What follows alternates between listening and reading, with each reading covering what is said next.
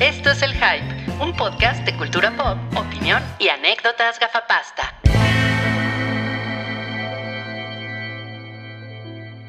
Cabri, por favor, ya empezó la Navidad, cántanos una canción.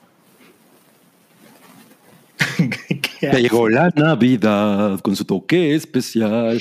Todos vamos a el monte a Belén. No sé si había un monte en Belén.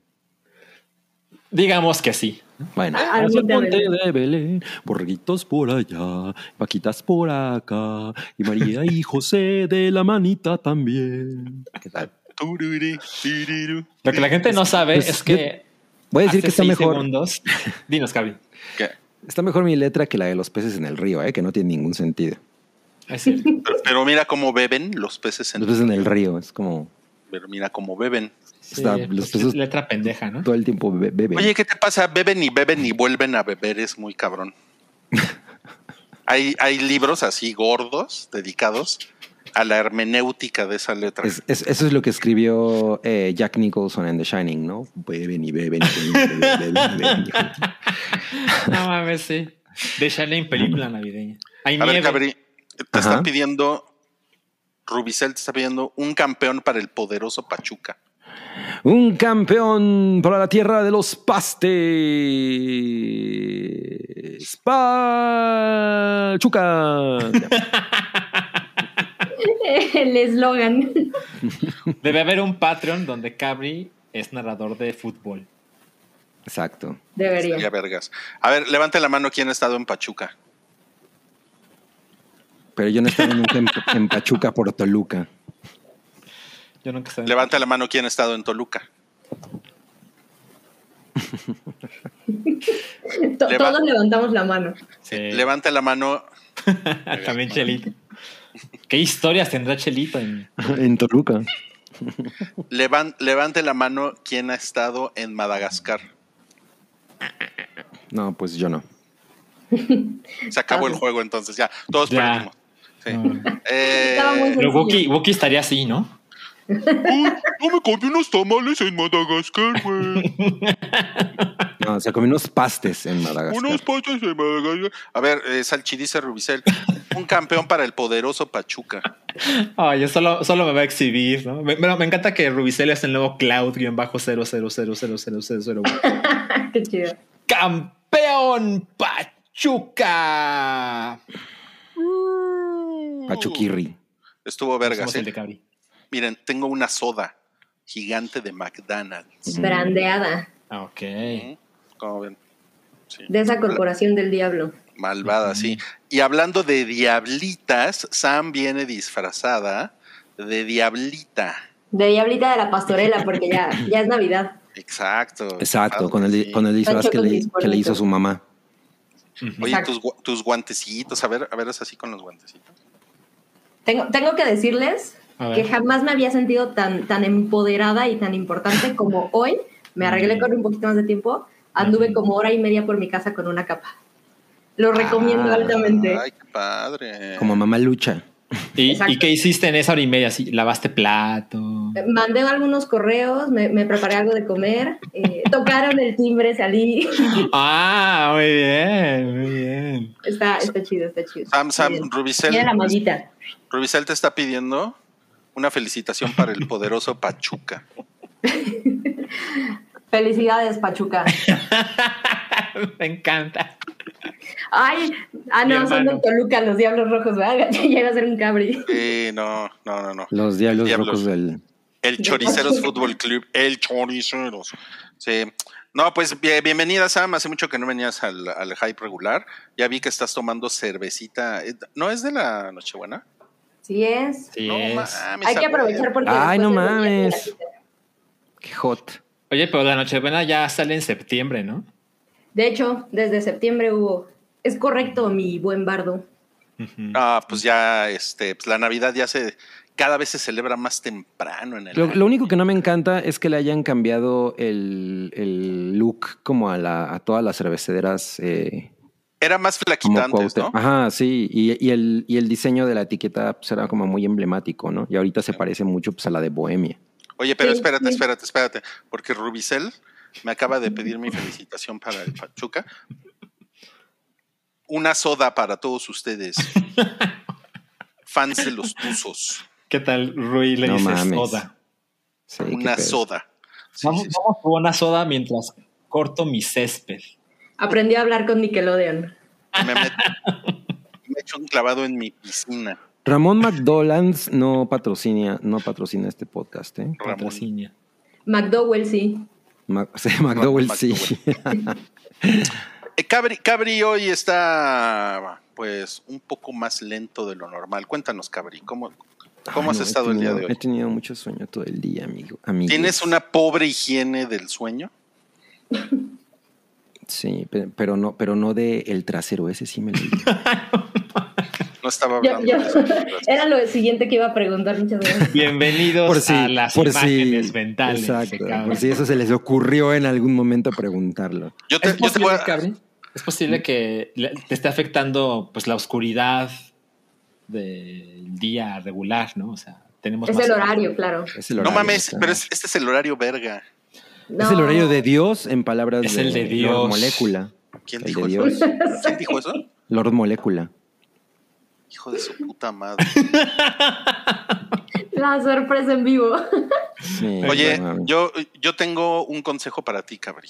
Mm, Para que duermas bien, para que mejores tu higiene del sueño. mm. A ver. Bebe soda. Bebe soda antes de dormir. Bebe soda, café y azúcar. Yo, yo bebo un buen de soda, digo de café, perdón. De café. ¿Y le pones azúcar? No creo. No, cero. Uf, no. Lechita. ¿Por quién me tomas? No, al ra- no, no le pongo lechita. Así, negro. Es café Ujú. blanco. Negro como el corazón de Rodrigo. No, haga- no hagas eso, a huevo. Em, Salchi hoy viene como el bardo, supongo que porque eres fan de Shakespeare, Eh, sí, exactamente por eso. Del Shakespeare moderno. del bardo Es, inmortal. es una, es una extraña mezcla entre Bardo y el Barto estuvo aquí. el bardo. Rui y Calvin no entendieron, pero Suena como arte de la mole. Ah, sí, porque ese es el, el puto Lo ese del Barto amarillo, sí. ¿no? Lo Es del el Barto puto sí. amarillo. Ah, mira, eso sí lo entendieron. Muy bien, muy bien. Sí, el llegó. que le llaman. Pero yo pensé que era el bardo por, por eh, Obelix y Asterix, que también tienen un bardo que siempre acaba am- eh, maniatado en los cómics Asterix y Obelix. Es correcto. Mm. Maniatado. Ah, muy bien. De los creadores de Soda. ¿no? sí. Y de, El hype doblado. y de Emparedado. De emparedado y de, y de El Visor. El visor. Uy, sí. puso mantecado. Oye, Sam, ¿sabes qué? Sien- siento decirte que estás un poquito hueca. Y no es por tu. no es por tu disfraz, pero estás No leí suficiente. hueca. Ajá. no leíste suficiente. Sí. Eso- Entonces, por favor, en lo que te me lees tres libros. Vamos a seguir con, con este episodio. Es el 454. Miren, tenemos un gráfico que lo avala. Este gráfico, así como lo ven, lo tiene que aprobar la Secretaría de Gobernación, porque si no, no podemos salir al aire. Eso salió en los Guacamaya Leaks. En los Guapcamaya Milik. No mames. Sí, cabrón. Ahí estamos, en el 454. Hoy es 3 de noviembre. Ya se acabó la temporada de Spooky, entonces ya no va a haber nada de espantos. No, no es cierto. Sí va a haber algo de espantos todavía. Sí va a haber, sí va a haber. sigue, todavía sigue. Todavía. Y ya hay disfraz y todo. Hay disfraz y todavía tenemos por ahí un tema. De hecho, quiero, quiero comenzar. Mira, yo estoy del güey de So. El güey de So, a ver. No mames, eso no es del güey. de Parece más como de Naruto. Pareces más como de los, como de los güeyes esos de Ice White Shot, ¿no? Ah, sí. Parece más Derek Zoolander. La misma tiene por- Magnum. A ver, Salchi, haz Magnum. No. Ya No. te chingaste. Mira, ya para- por, el, que empiece- ¿por qué sacas el tema? Magnum. O sea, o sea, mira, te entiendo. Por otro lado, esta época madre que me pagaran por humillarme, ¿no? Pero ahí va mi. es que tengo que voltear, ¿no?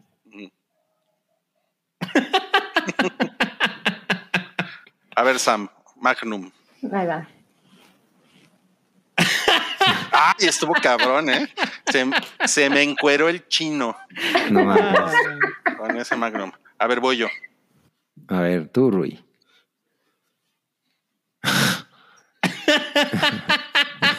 no mames. No, mames. Es- es- eso más fue, más bien fue Small. Sí, sí, sí. Indignación de Dismol. Oigan, no cometan el error de ver este, de consumir este podcast en audio. O sea, Pero, Sí, por- no se hagan. ¿Tú crees que ¿Tú crees que Eddie Small podría salir en la tercera de Zoolander? Sí, ¿no? Yo creo que debe ser el protagonista, el hijo. Pero-. Pues no, porque le darían un papel pequeño porque es el. Ay, claro. No mames, el pequeño gran economista. Ay, La- no. Bienvenida al jueves, ya, ya, ya dijeron ahí. me, me he reído mucho y llevamos pura pendejada. el, el jueves. Eh, ya me dijeron, dice John Z, que me parezco más a la señora Güera que salen de juego. Jennifer Coolidge. Sí. A Secret Mom. No mames.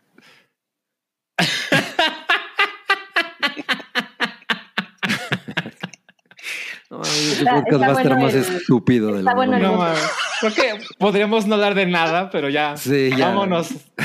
Mejor Oh, vamos, vamos a hablar del maestro Iñárritu el día de hoy. Y- ¿Tú qué crees? ¿Tú qué crees? Vamos a hablar de cosas serias. También vamos a hablar del cartel del Tecate Pal Norte 2023. Es cierto, es y, cierto. y- y también vamos a platicar de, de que el Netflix ya tiene anuncios Sí. O sea, ya es YouTube. y, o, o el Canal 2. Tú- tú Ah, también, también. Es. YouTube sí, sí. Con, con peor catálogo. O As- Asinon TV, ¿no? Y vamos, y vamos a platicar también de pues de la película de Blockbuster, hablando de Netflix, ¿no? Exacto. Es una ¿Es una serie. película o una serie? Es una Serie. serie. Es una serie, perdón. Es una serie, es una serie, sí. Y también El vamos. mal informando. Sí, discúlpeme. Y también vamos a leer el super chat de Ugracia16, Ujú. que dice: Daemonio, puedes mandar una felicitación para mi hermano Uriel, que cumple seis, sesen- iba a decir sesión 66, pero no. 66 añitos hoy, por favor. Ah, cómo no, García 16. Pero con todo el gusto de este mundo, mira que se me pone la piel chinita porque pues es Halloween y pues es mi época favorita del año. no es Halloween. Pues como no, sí, apenas es jueves. Pues, 8 de noviembre, güey, pues es el Halloween. ¿En qué planeta vive ese güey? Oye, Ah, a ver. el, el- el demonio la pasa muy mal el 25 de diciembre. No, porque entre, de- entre demonios nos hacemos regalitos y a mí me han tocado cosas. Celebra la Navidad. A mí me han tocado cosas bonitas en El esas. intercambio. El intercambio en demonios. Pero bueno, eh, tengo que mandar una felicitación para el hermano, para el hermano Uriel, que cumple sus primeros 66 añitos en este planeta. Felicidades, te deseamos 666 felicitaciones y te vamos a dar un vale con 666 Daemonio dólares que- para que te subas a los juegos en Daemonios. Los juegos. Es como la montaña rusa de destino final. Exacto. Exacto. No, Ay, güey, qué chingón. qué ok, chingón. ok, ok. Oigan, queremos, queremos empezar con algo, pues, algo bonito, ¿no? Como eh, ya Claro. lo que- eh, el, el rezago de la temporada de eh, Spooky, que pues son, es una curaduría que hizo nues- nuestro, amigo el Santi Baby Sí. de, lo- de los mejores Muchos abrazos de a las Santi Baby. celebridades. A ver, me queda claro que Sasha Grey se disfrazó como. No entiendo de qué se disfrazó Sasha Grey. De, como de. Evanescence, ¿no? Está disfrazada de la, de la muerte de, de la, ¿cómo se llama? De Sandman, ¿no? Ah, ok, ok, ok, Ah, ok. muy bien, muy Ah, bueno, muy bien, muy bien, Sasha Grey. Bu- Bien jugado. Luego está eh, Rosalía disfrazada de el personaje ese de, de anime. Azúcar. Ese. Me encanta, me encanta. Del personaje este de las monas chinas. El, el episodio de las tías. Ahorita no, me, no, ahorita no me quieran venir a exigir. ¿Hay alguien disfrazado de Pinhead? Es, es Belinda. Es mi Belinita. Órale, no O mames. sea, no parece, pero sé que es. No, pues bien jugado, ¿eh? Muy bien jugado. ¿Y quién se disfrazó del zorrito de Chabelo contra los monstruos? Es, es Janelle Monae, como, y es el conejito Ah, blanco. mames. No Es mames, el conejito de. Alicia en el País de las Maravillas. Yo pensé que era el, de- el, el zorrito que decía. "Ay,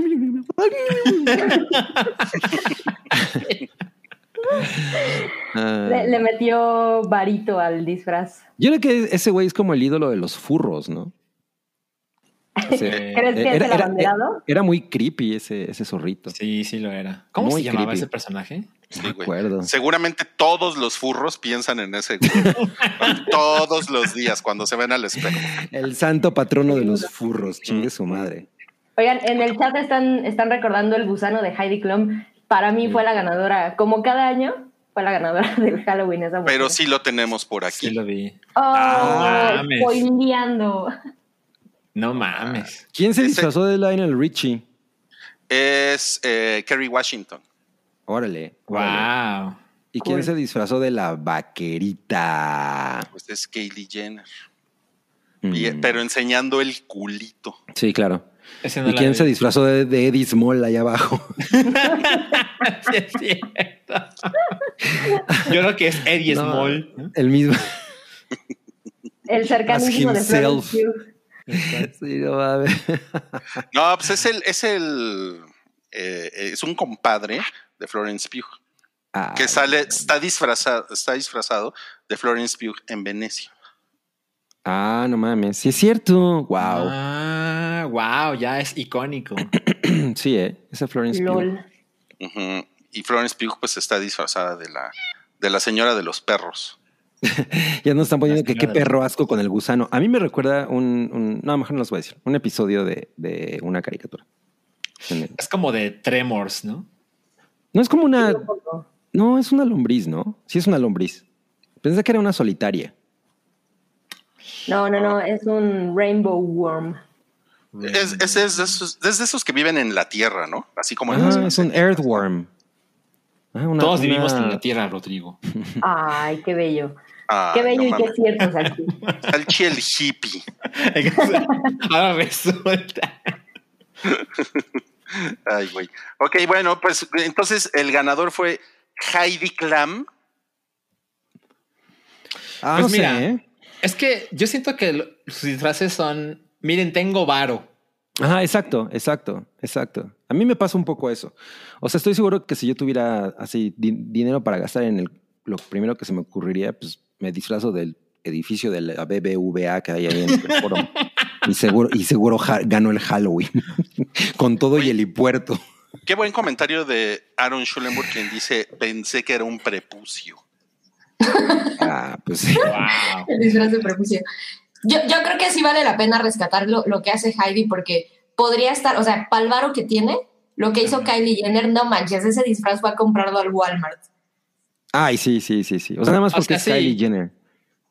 Nada más No, por eso es por lo que es. eh, Pero está padre. O sea, si yo fuera el acompañante de Kylie Jenner en su, en su fiesta de Halloween, me la pasaría agarrándole las pompis.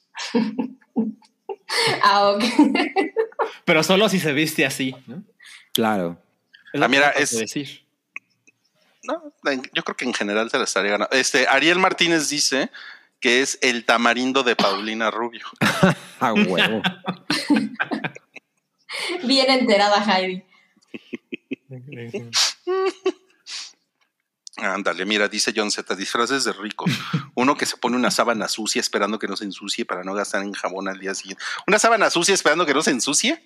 Como, Eh, lo suficientemente sucia para volverla a utilizar sí, eso en está, tu cama o cómo. eso está, eso está muy extraño, la verdad. ¿eh? La verdad, sí. Sí. No, pues siento que ha habido años más creativos, ¿no? No sé ustedes qué piensan. Pues mira, yo vi en el internet, vi un niño que se disfrazó de un tamal. Y le quedó muy bien. Pero eso no es una muy celebridad, Salchi, es un niño. nada Se hizo una celebridad. del- Exacto, se hizo celebridad con ese disfraz. Pero, pero ¿tamal de qué? ¿De qué era el tamal? ¿De dulce? tamal, De piña. Este. De esos, este, de envoltura verde.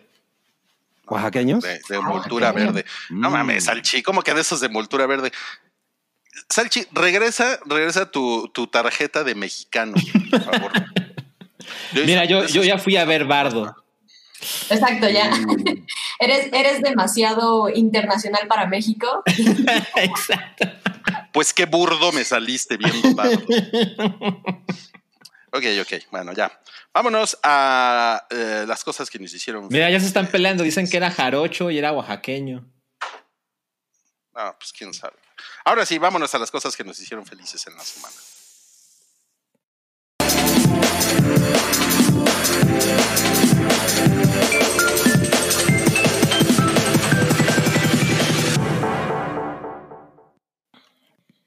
Eh, vamos a comenzar con Salchi, quien está contento porque cada día se acerca más el último de nosotros, The Last of Us, Exacto. HBO Max.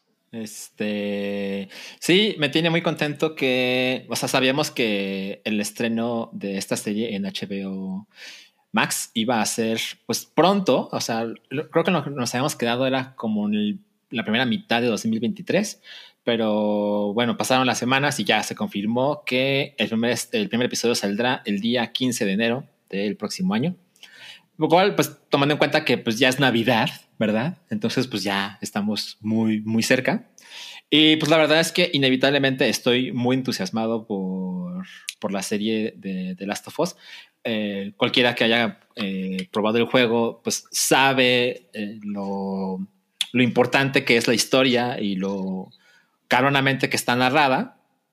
Y pues esos, esos ejemplos obvios de cuando alguien dice, bueno, pero ¿qué videojuegos se podrían hacer eh, una serie o película? Pues The Last of Us ya tiene como unos 10 años que se convirtió en, ah, pues qué mejor ejemplo, ¿no? Entonces, eh, pues la participación de Neil Druckmann, que es uno de los creadores del videojuego, pues la verdad es que es como, como algo de las cosas que se necesitan para asegurar que los fans van a estar contentos y también podemos pensar que la gente que no jugó del juego podría estar muy, ching o sea, muy, muy emocionada y feliz con el producto final. Entonces, pues no falta tanto y pues lo que hemos visto hasta ahora me tiene muy emocionado. Sí se ve muy chida. ¿Y, y- Sí, hay y- que, y- ¿no? y qué calificación te merece el, el cartel? Ah, Tiene, tiene hierbita, ¿no? Ahí como... Tiene como, tiene como como sargazo, sargazo, ¿no? sargazo, sí. sargazo, sargazo, sargazo en la, en la ciudad. Yo le pondría, yo le pondría unas tres, tres salchichas al póster. Está más que bien. Está bastante bien, sí. Sí, sí. A mí, lo, a mí lo único que no me ha gustado ha sido Ellie. Lo que he visto de Ellie. No me gusta nada, güey. Lo siento. Te digo algo ¿Por, no? ¿Por su apariencia o la Por su vida? apariencia, por su apariencia. Ok, Porque no se parece a Ellie, la neta. un purista. Pues sí, es parte del problema, ¿no? ¿Tú por qué coincides, Salchi?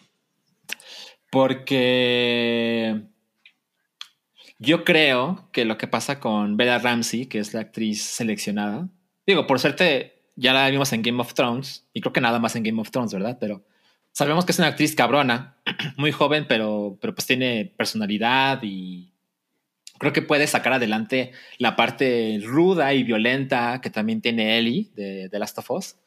Pero, y de hecho esto lo platiqué con el David hace unas semanas, siento que parte de lo importante del personaje de Ellie es que su apariencia, más allá de ser bonita, que sí lo es, también tiene esta idea, porque se le ven los ojos, tiene esta idea como de una, una belleza que se perdió en el apocalipsis, ¿sabes? Mm, O Mm. sea, alguien que en unas circunstancias normales dices, ah, le va a ir bien porque es bonita, ¿no? Porque pues es el mundo en el que vivimos. Pero lo que pasa con Ellie es que pues tiene esta maldición de está infectada, pero es la única persona que se tiene registro que el virus no avanza hasta matarte. Entonces, es una maldición en algún sentido porque hay mucha gente que la quiere matar y que la está buscando y demás. Y se le nota en, en los ojos eh, como alguien ha sufrido un chingo. Eh, y además, obviamente, ella es muy joven, ¿no? Y lo que pasa con, con la actriz que seleccionaron, pues se ve como más dura, ¿no? Tiene una mirada poco... Como que es difícil ser simpático con ella, me parece. Totalmente, sí. Pues es Lady Osito. Es de Diosito, exacto. Que es, Ahora, que, es, que es bien cabrona, ¿no? O sea, no es, no es dulce. Y Ellie es dulce. Exactamente, exactamente. Y por ejemplo, este, ya adelantándonos con lo que pasó con The Last of Us parte 2, pues el personaje de Ellie tiene una transformación drástica, ¿no? Con los muchos años que pasaron ahí. Y pues yo espero, evidentemente, que la serie de The Last of Us se llegue hasta cubrir los eventos de la secuela. Entonces, pues me parece difícil imaginar una transición dramática con la misma actriz. ¿Sabes? Mm. Ahora, por otro lado, volviendo al- como el punto principal, ella es una actriz chingona y posiblemente a través de eso lo puede sacar adelante, ¿no? Pero así, eh, de lo que hemos visto hasta ahora, que son básicamente unos cuantos, unos cuantos frames de la serie, sí tengo dudas, por supuesto que tengo dudas. Sí. No, pues estamos de acuerdo con eso, chaparrito. Pero va- vamos a pasar a lo que hizo feliz a arroba somewome. La hizo feliz ella misma. Ella Sí, misma. pero ¿por, por qué está, por qué está vestida como de como el señor de los Quaker Oats? Con suéter navideño. Ajá. Es Freddy Krueger, güey. Ah. Era, era una fusión entre Acción de Gracias y Navidad. Ya estamos más cerca No. Cuéntanos, Sam, ¿por qué te, por qué te hizo feliz nuestro especial Spooky que, que fue el lunes en vivo, por cierto? Porque salí yo. ¡Eh, a huevo! cuanto- eh, no, estuvo, la verdad es que estuvo muy, muy cagado. Eh, no, no esperaba yo participar, pero me dio mucho gusto que pudiera colarme por ahí, porque eh, me, me aventé también el lunes en la mañanita, que despertamos con la sorpresa de el otro especial que habían hecho, que también me pareció muy chido. Eh, ahí en la imagen estamos viendo a, al buen Buches y con Noodle. Entonces me, me gustó la verdad bastante el contenido y bueno, hicimos el en vivo en la noche aprovechando que pues estábamos, Freddy Krueger, miembro de la policía montada, dice Santiago. sí, el, el- el sombrero es robado.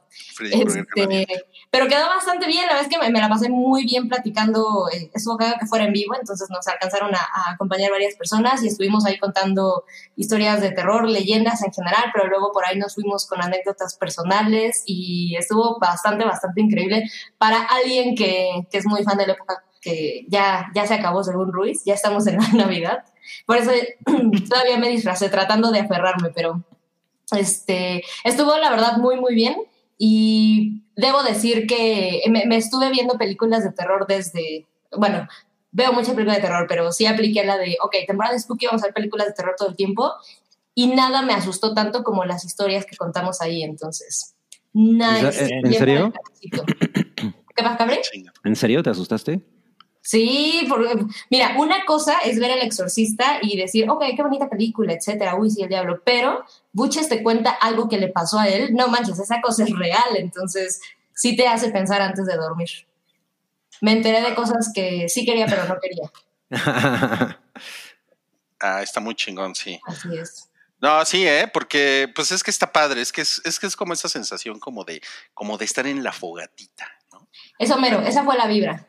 Sí, sí, sí, platicando de esas porquerías. De Are You Afraid of the Dark? Exacto. Ándale, ándale. Sí. Fue aprobado por la Sociedad de la Medianoche. Oye, yo, yo nada más quiero yo nada más quiero saber cuántas salchichas le pone salchi a la fogatita. See what I did there? ¿Qué tanto es? Todas, todas. Y los bombones. Ah, sí, huevo. No mames, estuvo demasiado elaborado eso. Oh.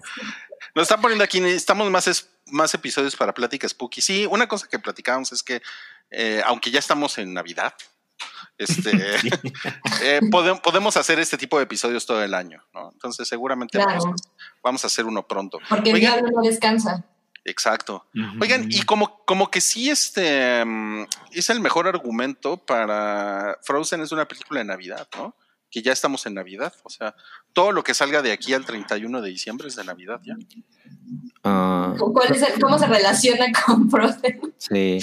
O sea, pero te refieres a Frozen, la película del, del teleférico ese en las montañas que se queda. ¿Es de Esa sí es de Navidad? Navidad. Sí, esa es la Navidad. Ay, Eso mira. también- Solamente cuando Navidad. te la regalan, ¿no? Exacto. Muy bien, no, pues me, me da mucho gusto que te le hayas pasado bien, Sammy Guami. Mucho. Y ahora vamos a pasar a lo que hizo feliz a Cabri, que fue un, un sándwich.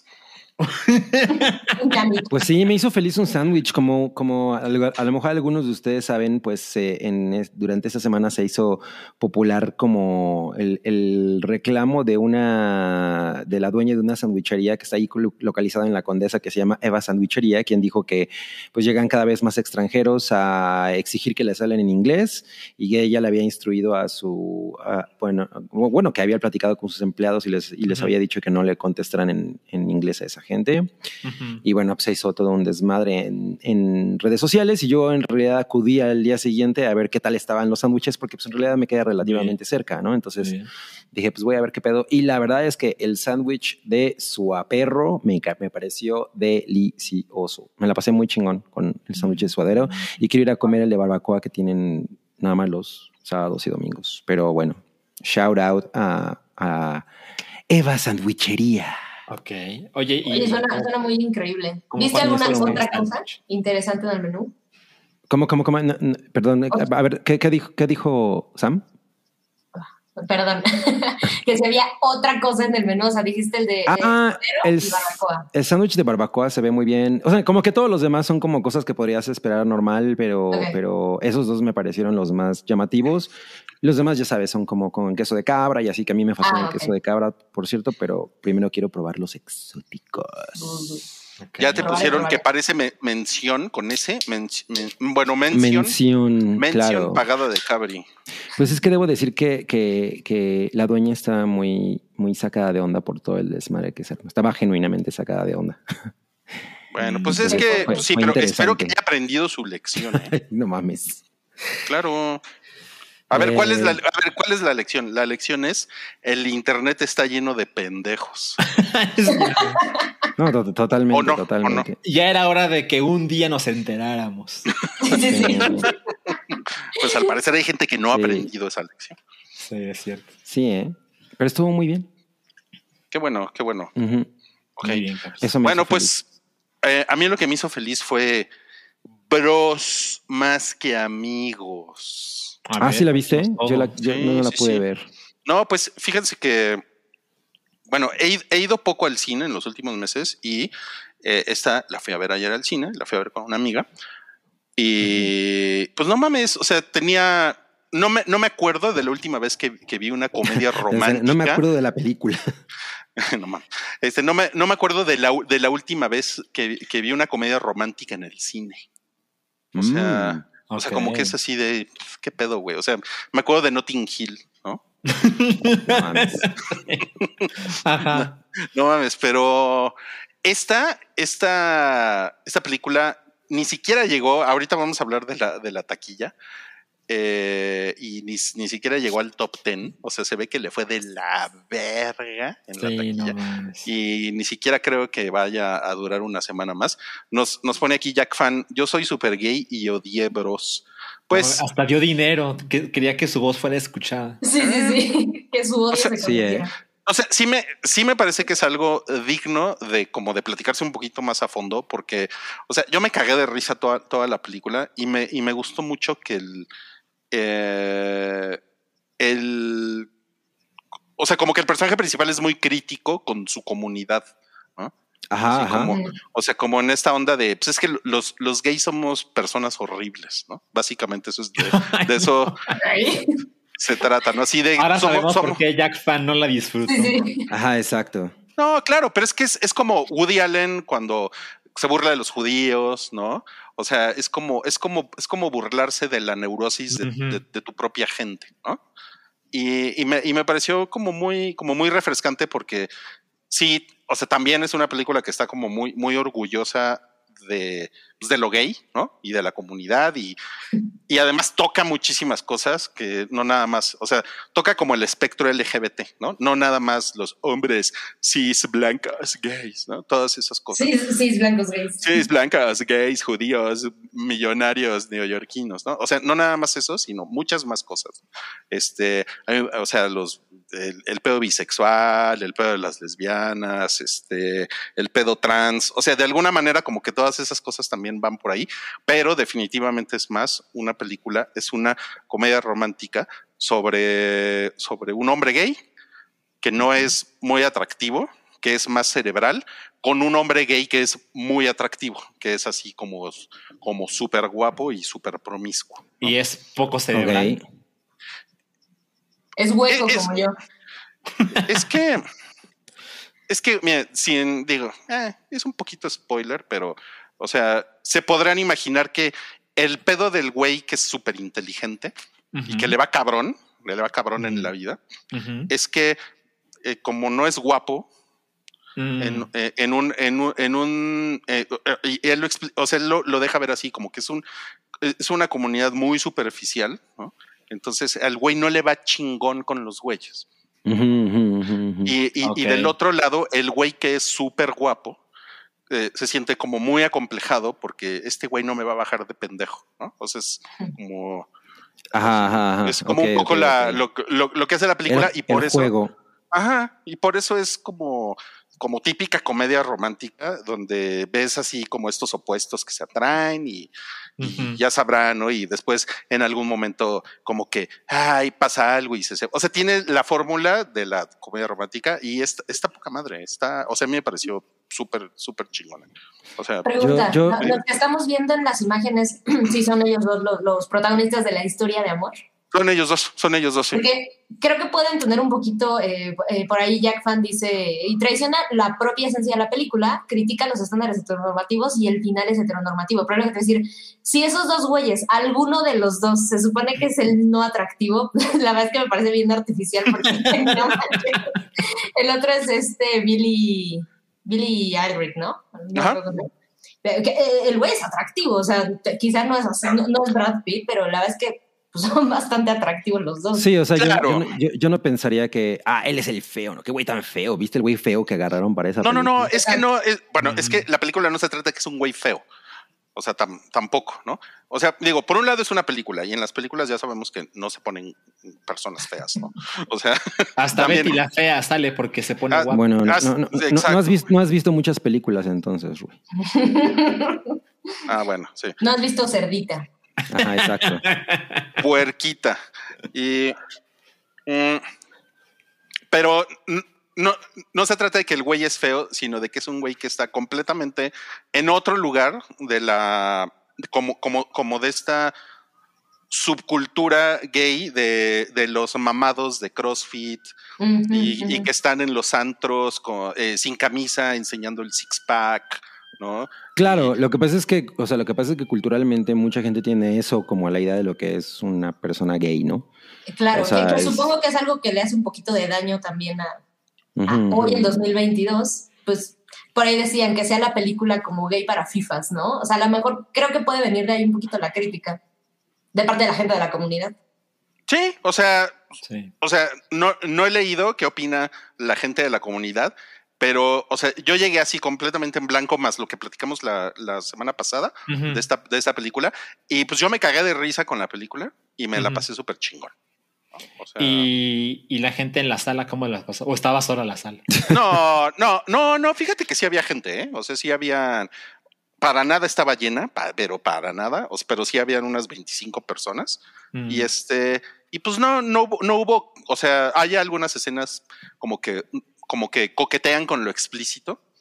eh, Y pues, no, yo no vi ¿Y no que hubo nadie se saliera, güey. No, no, no hubo así como, no, ni, ni, ni, ni risas pendejas y, ah, ya te lo, ya te, ya vas a- te van a ensartar, no, no, na- nada de eso, ¿no? O sea, Mm, estuvo, estuvo normal todo. Normal. Ok. Bien. Dice aquí es como Will y Grace. Nos pregunta DDT, porque ese es mi estándar de la comunidad gay. Pues de hecho hay, de hecho hay una referencia muy, muy cabrona a Will y Grace. Les, puedo, les puedo decir, sí. Y obviamente Joaquín Domínguez pregunta si me volví gay cuando salí de la sala. Pues no me ven, no me ven. Oye, Lo que, se, lo que se ve no se pregunta, Joaquín. No mames, ¿quién es Juan Gabriel? Respuestas a... Oye, lo que yo quiero ver es eh, ¿por, qué, ¿por qué Buches está sonriendo? ¿Él también la vio? Estás sonriendo por tu sándwich.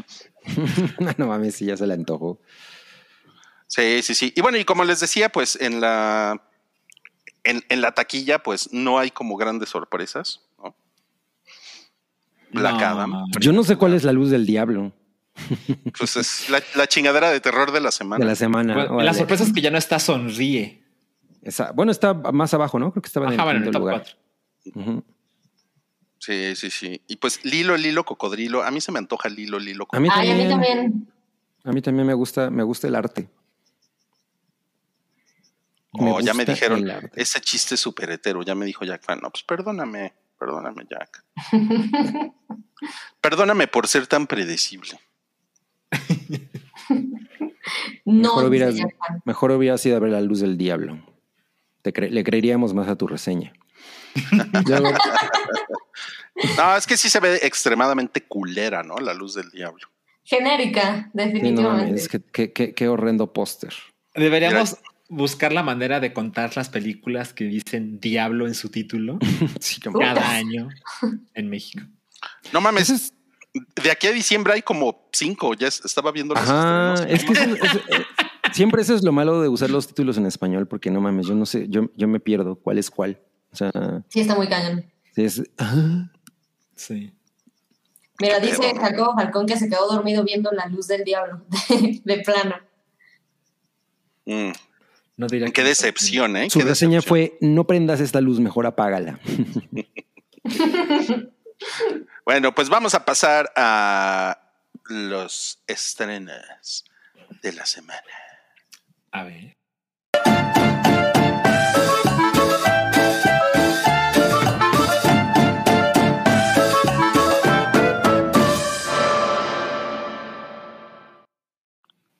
Nótese que salió una chichona en nuestra nueva cortinilla. ¿eh? Ah, no me di cuenta. Yo le dije a Paola, por favor, ¿me pones una chichona o te me largas? No mames. ¿En qué, en qué- o sea, ¿qué le pasó al personaje de Paola? ¿no? O sea, era esta figura intelectual ¿no? y ahora es. Le voy a poner unas chichonas que el Ruiz me lo. La becaria con cero moral. Co- completamente se fue el carajo. Ay, no mames. Bueno, pues esta semana, hoy se estrena Weird, The Al Jankovic Story en el canal de Roku. No mames. Es la primera vez que recomendamos algo en Roku. Sí, no. No mames. Miren, sí lo tuvimos que corroborar porque Se sentía como muy pronto, ¿no?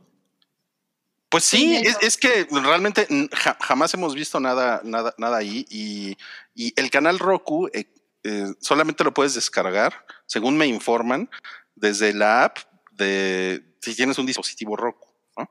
No, o sea, no, Mm. no lo puedes descargar en ningún otro lado, ¿no? Un- los dispositivos Roku, pues ya saben, ¿no? Pues son así como, pues como el Chromecast, Amazon Ah, Fire, ¿no? Es El Apple chingadera. Sí. No mames.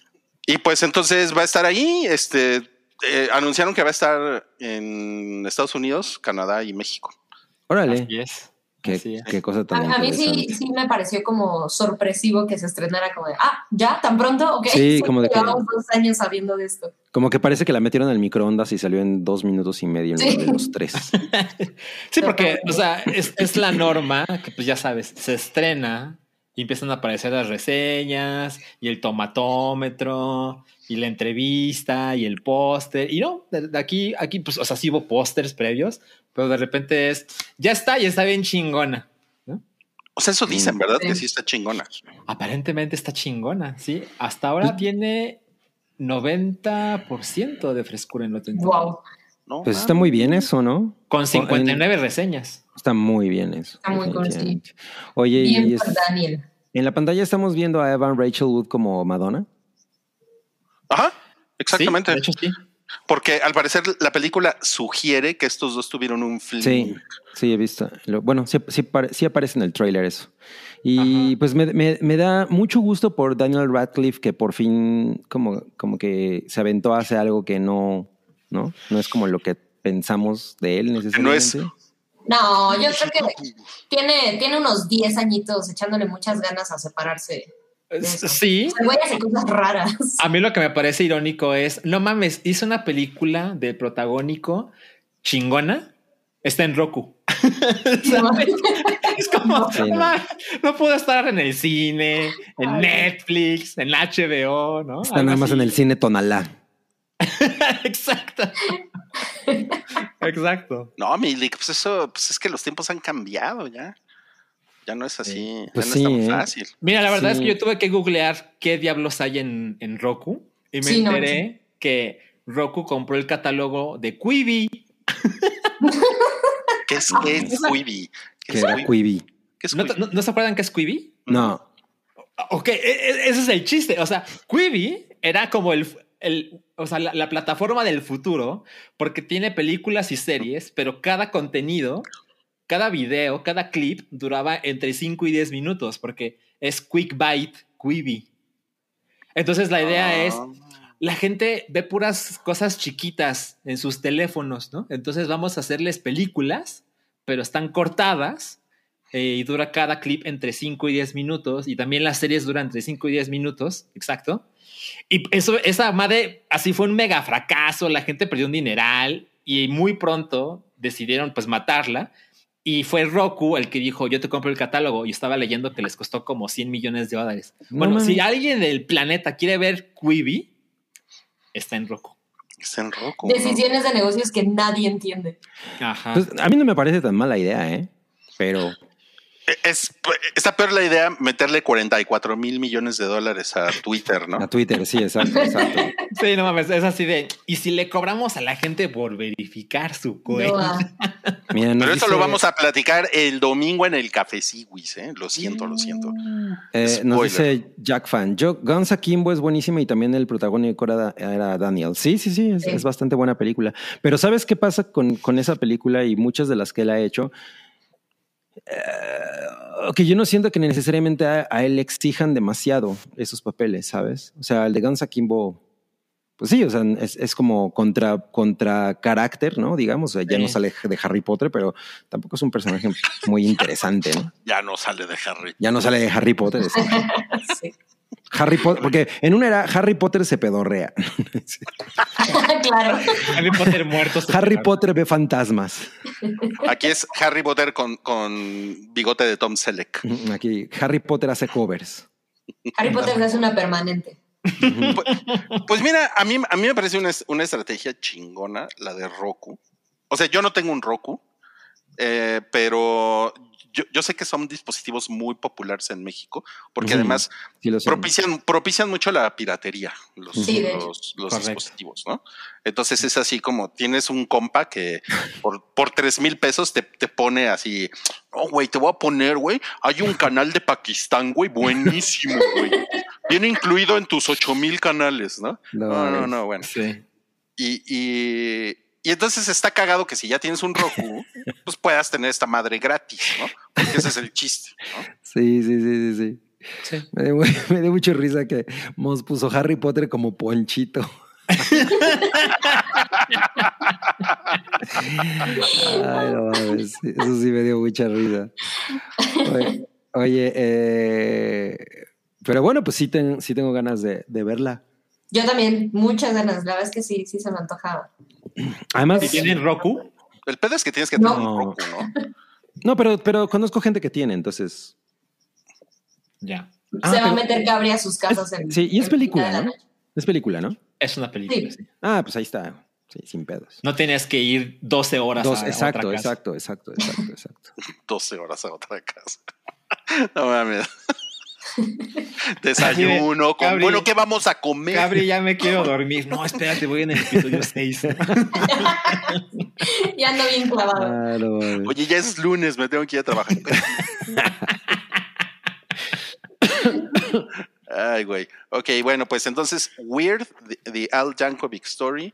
Que también salen Rain. Wilson y Lin Manuel Miranda. Ah, pero ese pinche Lin Manuel Miranda que se va de la. No, no es cierto. Este. ah, Sí, que Bueno, o sea, vaya. es buen no, pedo, no- es buen pedo. no- no es, es buen pedo. No es como que, digo, él, él para mí se hacía, "Ah, no mames, pero pues es de las personas famosillas que también salen. Pues ya saben, disponible hoy en el, en el canal de Roku. Si ustedes tienen un Roku, ya la pueden ver gratis ahí. Y les recomiendo que escuchen eh, el cover que hizo Weird Al Yankovic a Yola, de la de oh, Yola. Pero es No, con pues- Yoda. Doble, doble recomendación el, el día de hoy entonces. Carlos Galindo, gracias por los 20 dólares y después dejó 10 dólares. Gracias, Carlos. ¿Cómo se nota que mira, pesudo, bueno, dolarudo? Dice 10 dólares, saludos desde El Paso, Texas. Esa cortinilla de la taquilla la usa una cadena de restaurantes de mariscos acá en mi rancho. No mames. No mames, qué chingón, güey. Pues yo, yo, yo viví en El Paso, entonces saludos, Carlos, hasta UTEP. Pues, pues será el paso, pero no, no nos queda a un paso. Ah, eso es bueno. Ajá. El cague que le voy a meter a Paola así de. Olvídate de la pizza. De tu, reba- de tu rebanada de pizza De un ingrediente. Sí, además. fría. Horror. Ok, sí. Bueno, otro estreno. eh, esto es para, pues para todos, para todos nuestros amigos que viven en casa de sus papás. No. Sabía que algo así ibas a Sí, decir. perdón, es que no, no, no puedo evitar esto.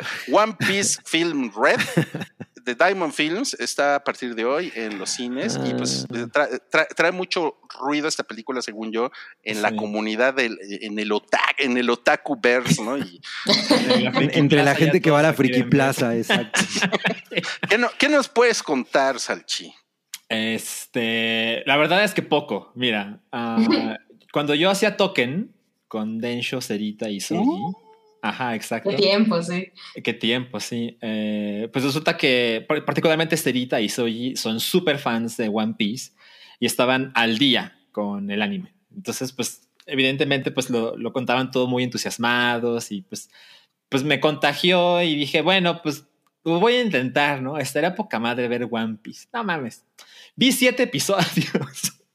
siete episodios y eh, como para que se den una idea de qué les pasa con el anime de One Piece, estaba leyendo de esta película y te recomiendan que antes de ir a verla veas el prólogo de, de, pues, de esta historia, ¿no?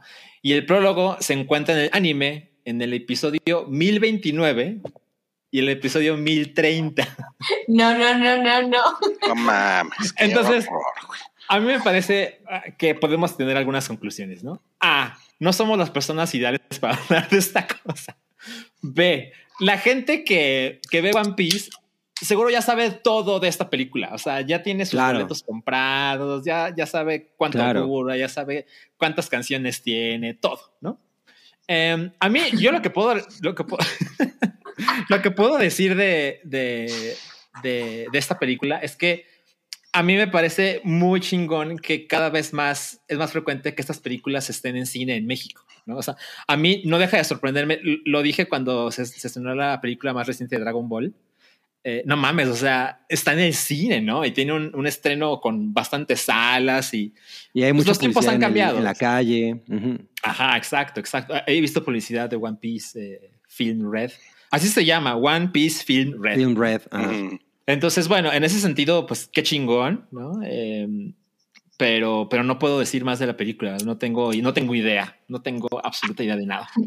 Yo, yo tengo que decirles que vi el tráiler justo porque venía en la escaleta y me sentí así como cuando le enseñas a tu mamá un TikTok y te dice, ay, qué bonito es tu amigo.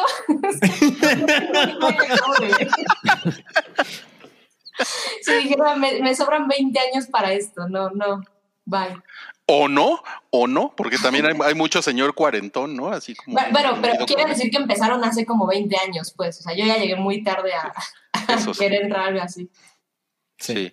Mira, Moss, Moss nos pone aquí con su característico humor ácido. Ya empieza a oler a ramen con humedad y a gente sin desodorante. Qué feo, qué feos los estereotipos, oigan, Sí, ¿eh? Pues sí. M- Mira, sí es feo, pero es real. pero No, Milix, por eso dicen que los borrachos, los niños y los estereotipos dicen la verdad. Bueno, pues eso está en cines desde el día de hoy. Y también, a partir Sí. de hoy, en, en. Netflix, Blockbuster, la serie, ya iba a decir la película. Sí, es una no, serie. Es, una serie. eh, con, el, con el chino este cagado, ¿no? el chino. No, man, chino cagado. Pues yo, o sea, de- de- debo, debo decir que, Va a ser eh, que una cosa que me pareció interesante es que probablemente si esta serie tuviera cualquier otro nombre no sería tan, tan, o sea, no llamaría la atención, ¿no? O sea, si fuera una serie igual sobre un, sobre un club de video con, con cualquier otra, otro nombre, etcétera, no sería Si como, se llamara "Ah, no el mames". videoclub, Si se llamara Videocentro la serie, bueno, aquí- aquí seguramente tendría, Ese es para, claro. sí, tendría, tendría un- al- algún tipo de impacto. Pero bueno, el hecho de que sea blockbuster ya. ¿Sabes qué? Yo no estoy segura, Cabri. O sea, para quienes están involucrados, por ejemplo, eh, el chino cagado, que es Randall Park, No eh, la verdad es que a nivel sitcom sí es alguien como que eh, ves el trabajo en el que esté y hay muchísima gente de Brooklyn 911, no, Brooklyn 99, perdón, Sí. involucrada eh, a nivel de Pues escritura. es de los creadores, ¿no? De los creadores. Y ella, por ejemplo, eh, Melissa Fumero, Ali- Melissa Fumero se llama, que ella también sale en Brooklyn, es como una de las protagonistas. También es como, me parece, la suficiente razón para voltear a ver una, una serie, que además está en Netflix, entonces, bueno, ya lleva de ganancia. Pero yo creo que independientemente que sea de, de Blockbuster, la gente involucrada en el proyecto sí es lo Ya suficiente. suficiente. para- Sí, sí, sí. Y, y el tráiler, la verdad es que promete bastante. A mí se me antojó muchísimo, mucho. Pues yo creo que en efecto va a tener como un gran, o sea, como un, va, va a llamar a mucha gente, ¿no? O sea, y, y pienso que el hecho de que sea sobre Blockbuster, considerando que está en Netflix, pues es una cosa que, ah, todo el mundo va a Sí, decir, no dobletea el público. Ajá, exacto, sí. ¿no? Ent- Entonces, pues está cagado. Pero sin embargo, el tráiler no me pareció así como, no mames, tengo que ver eso. O sea, no. De acuerdo. Yo ya había acusado a Cabri de que no le gustan las sitcoms en realidad. Porque no me Sí. gusta Friends. O sea, siento, siento que hay un gran, bueno, obviamente la ironía está ahí, ¿no? Porque es, es como un, es como un chiste muy contado que Netflix, Que Netflix mató, mató, a a Blockbuster. Blockbuster.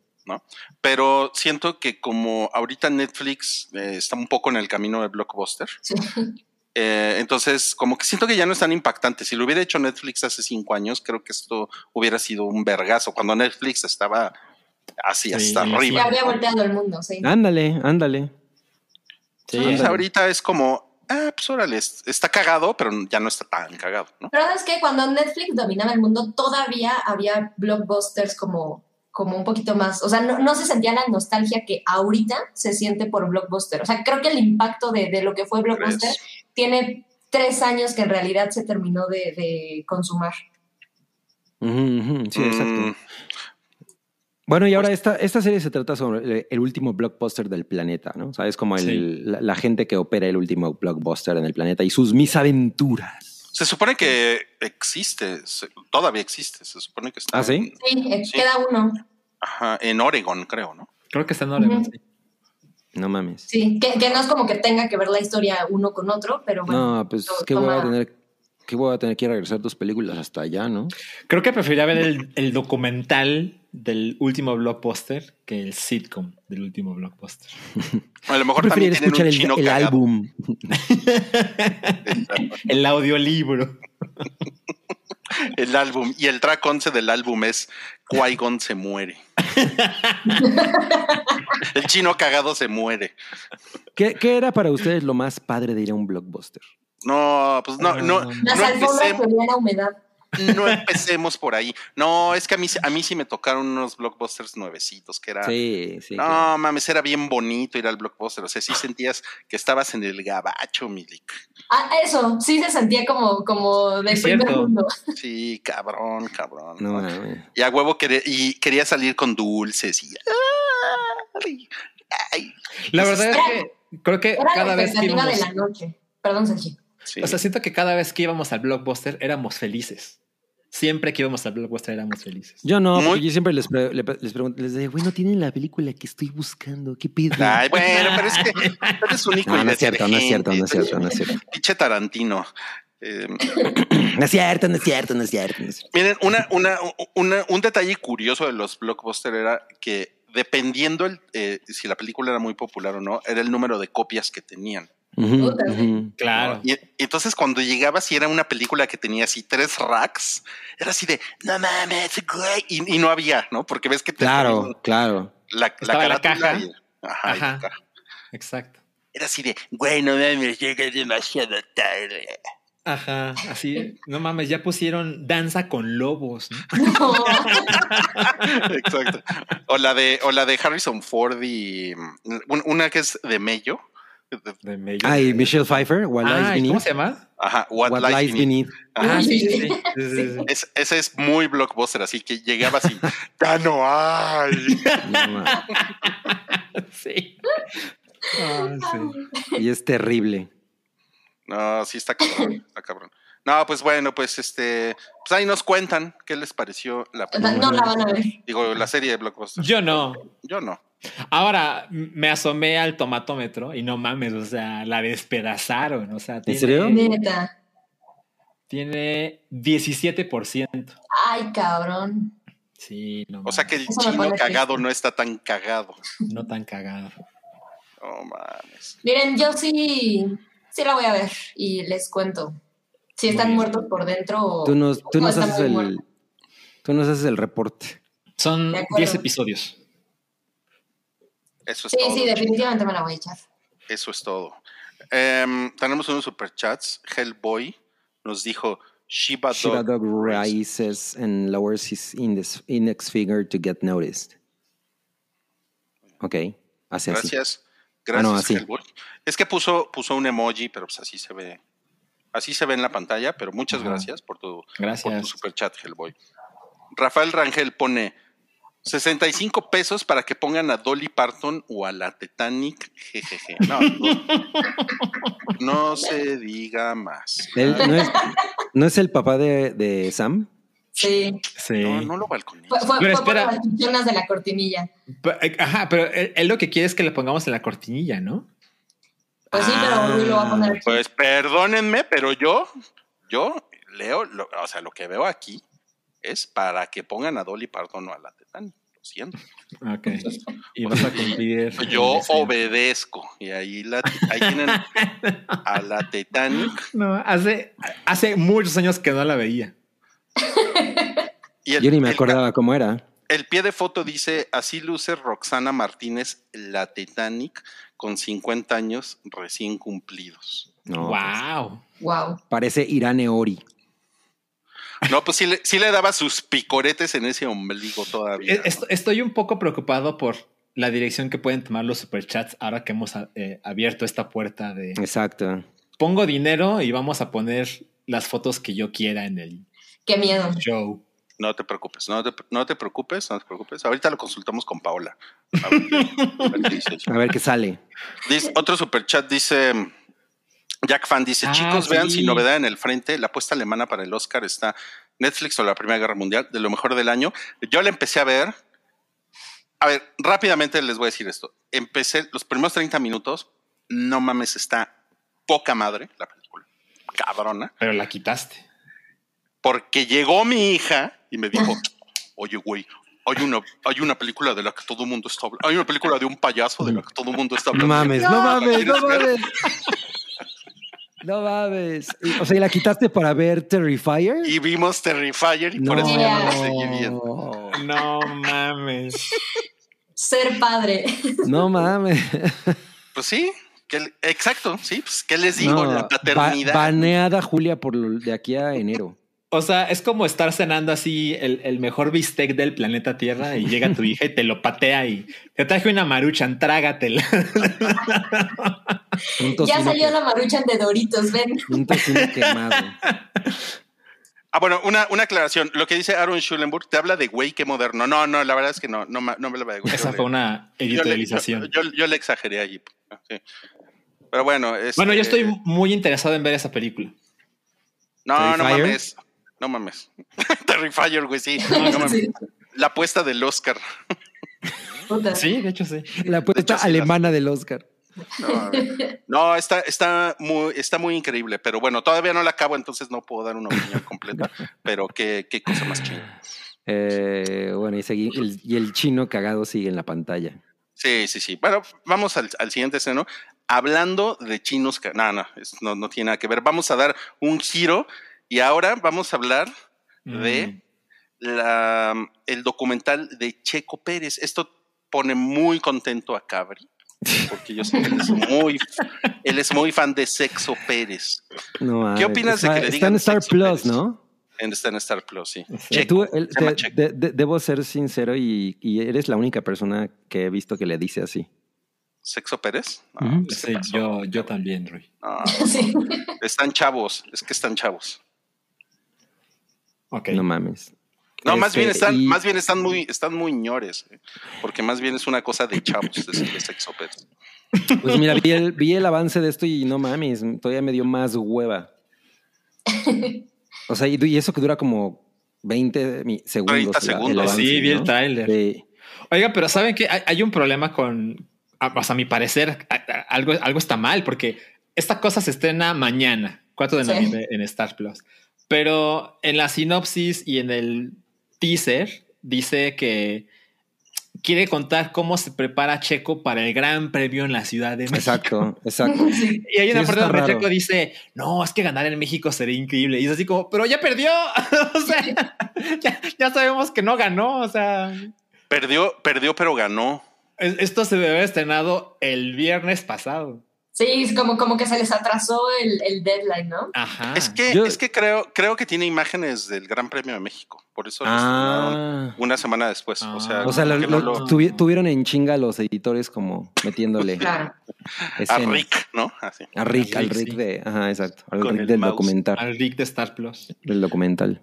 No, pero ¿sabes qué? O sea, yo pienso, o sea, yo para nada soy fan de la Fórmula 1, ni sé nada de la Fórmula 1, pero, Ajá.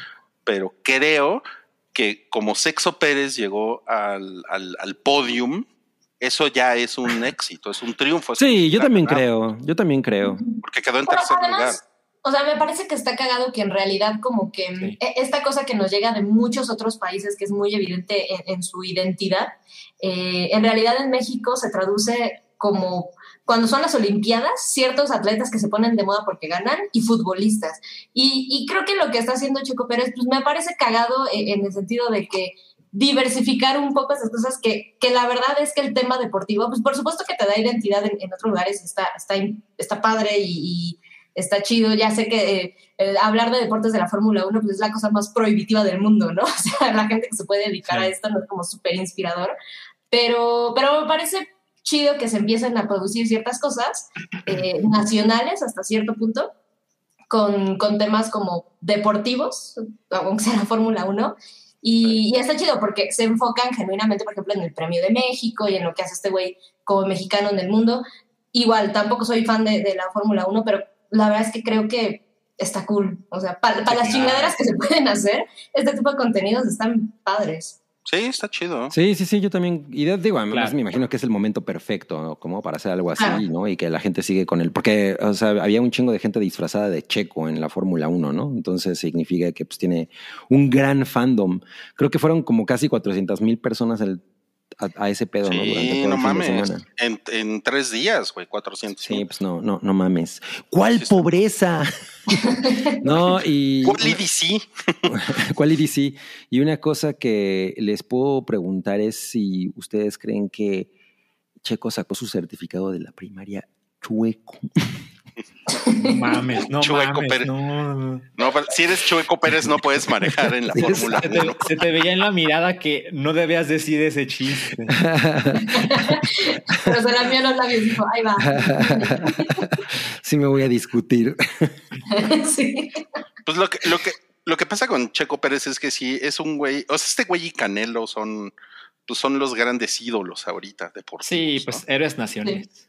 Sí, y pues miren, voy a decir algo sentimental, pero este país necesita héroes. Ah. o sea, o Mira, no, pregun- o pregunta, no. Estoy de acuerdo. pregunta Cosner que si la Fórmula 1 es un deporte. Yo lo que puedo decir de la Claro. gente que sé que corre es que estar en esa madre es un ejercicio físico muy demandante. Puta, sí. Sí. Muy No, demandante. y los, los, los reflejos de estos cabrones y, o sea, Ajá. toda la actividad cerebral, manos, coordinación, no, está muy cabrón. El joven manos de coordinación. Tiene 100 dedos. No mames. Es como el GIF del, Sí. del cyborg. No, no mames, sí. Es que, lo que pasa es que yo, yo me acuerdo, miren, les voy a decir algo, cuando yo era niño fue la, de, fue la devaluación del peso. fue un momento muy duro para el país. Wow. Y salió el presidente a decir López Porpillo. López Portillo, también conocido como el Jolopo, sal- salió a decir que iba a defender el peso como un perro. Me acuerdo, claro. Estaba muy, el país estaba muy mal, estaba muy triste. ¿no? Y entonces apareció en el pueblo de En el horizonte. Choaquila, Sonora, Ajá, sí. apareció un, un chavo que, que llegó a las grandes ligas y que terminó siendo el Cy Young en esa temporada y ganó la Serie Mundial. Eh, me refiero a Fernando Fernando. Valenzuela. Y nos, con nuestro peso que se devaluó como un, como un millón por ciento, los El. O sea, Los- el, el arroz costaba. no mames. Ajá. Sí, no mames. Una, una bolsa de arroz costaba lo que ahorita cuestan unos AirPods. ¿no? En 1952. El toro. No sí, mames. sí, sí. Y pues puso a soñar a los mexicanos. Entonces, yo creo que eso pasa con estos ídolos deportivos. Pues sí, ¿eh? Es cierto, Sí, es cierto. Sí. Y, y se ven pocos, la verdad. O, o- o pocas cosas que te hagan sentir como la buena onda. O sea, porque, por ejemplo, nomás por mencionar como estos atletas de, de las Olimpiadas, siempre viene de la mano con la historia de, chale, qué poca madre, tuvo que vender dulces para pagarse el vuelo a, a donde iba, ¿no? Claro, Y acá, claro. pues, eh, Porque sí, todo sí, el dinero se lo quedó a. Gabriela Guevara. Exacto.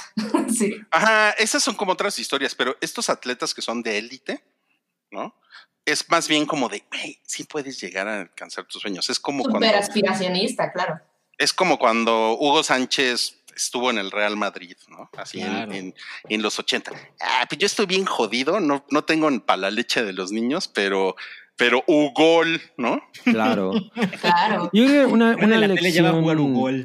Ugol. Y una lección yo creo que chingona que sí dejó Hugo Sánchez por lo menos es que pues para llegar a ser campeón del mundo pues en, o bueno jugar fútbol a nivel profesional pues puedes em- estudiar odontología, ¿no?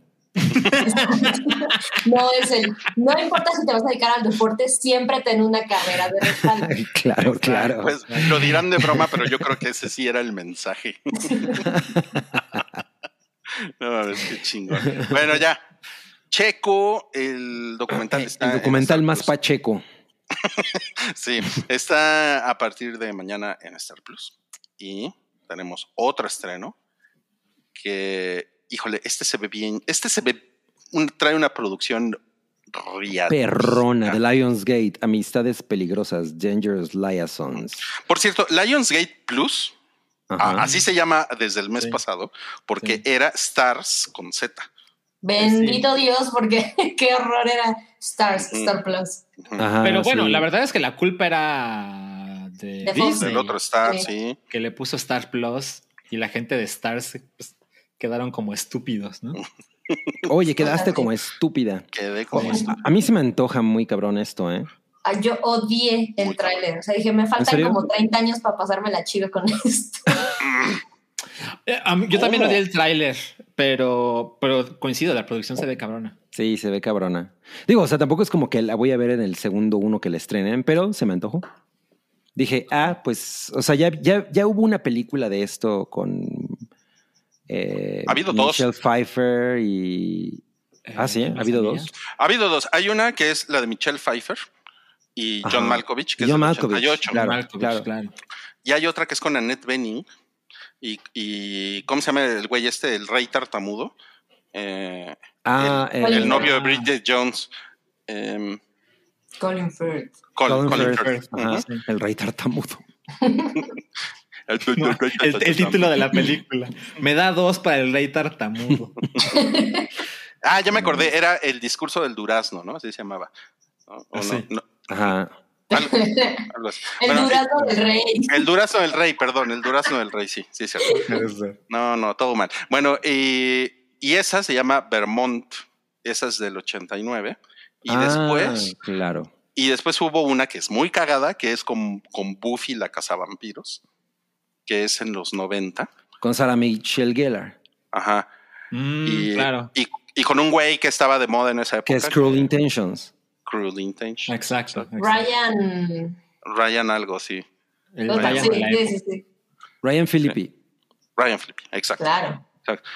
Y, y tengo entendido que esto es una precuela, de, al- de Oh. alguna manera, porque no sé si se acuerdan del personaje de la película original, era el personaje de, ¿cómo se llama? La novia de Kill Bill. Estoy de la verga. Uma, Uma Thurman. Uma Thurman, La novia de Kill Bill. la novia. Pues, pues Ryan. Algo más el.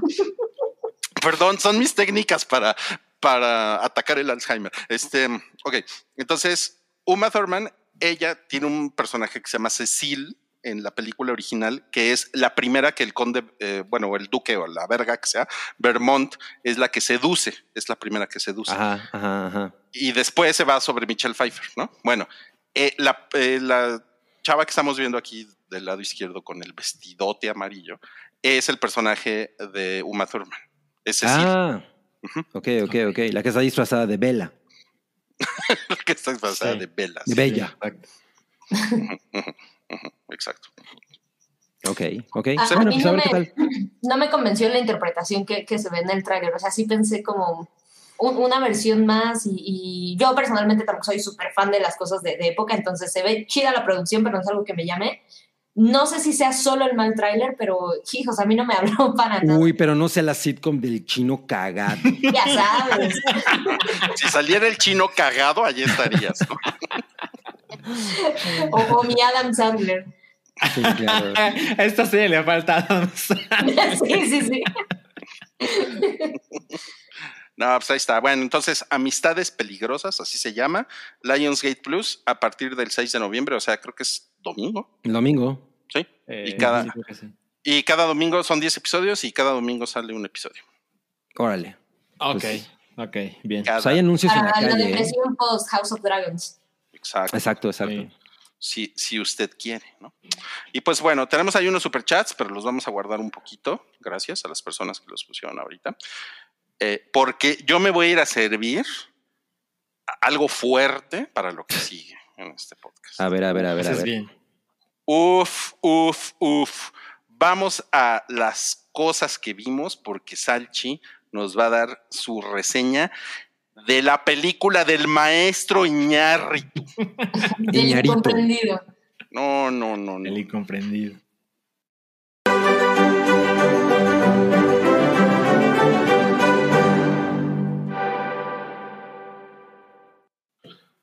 Salchi, no es que no te quiera escuchar, pero, Pero en verdad tengo que ir por un te whisky. esperamos. Te esperamos. Mientras tanto, podemos decir que esta persona que vemos en la pantalla es Joaquín Phoenix. Sí, sí parece, ¿no? Sí, sí, sí se parece. Sí, sí, por supuesto. Tiene, tiene los lentes, el traje y las greñas. ¿no? Exacto. exacto. Oye, Salchi, yo, mira, antes de que, de que regrese Rui, yo quiero preguntarte, ¿la viste en el Claro. cine? La vi en el cine, sí. De, hecho, no, no sé eh, en este momento la fecha exacta en que se estrena en Netflix, pero sé que es en diciembre. O, Ah, enero, ¿no? ¿Es diciembre? Ah, Según ay, yo todavía mejor, faltaba un cacho. Mejor hay que confirmarlo, Confirmen, Mm. confirmando. porque, pues sí, o sea, la verdad es la verá en, en Netflix. A ver, vamos fecha exacta. Dame un momentito. Por favor, mi Salchi, por favor. Ah, no, perdón, se estrena el 27 de octubre. Ah, No, Ah, no, octubre. pero eso- no, pero ¿cómo? octubre en cines. Octubre, ah, ya estoy muy confundido. Ah, Ricardo. no, no, no, perdón. 16. Ah, diciembre, ok, ok, va. Ajá, o sea, sí ya nos puso Oscar tiempo. Alonso que parece más Fito Páez, sí, también. También, también tiene algo de eso. como- Mariposa. Para- mi, mi pre- mi pregunta era, Salchi, Sí. ¿viste. Bardo acompañado de un icy y unos nachos? Eh, no, la respuesta, la respuesta cor- corta es no.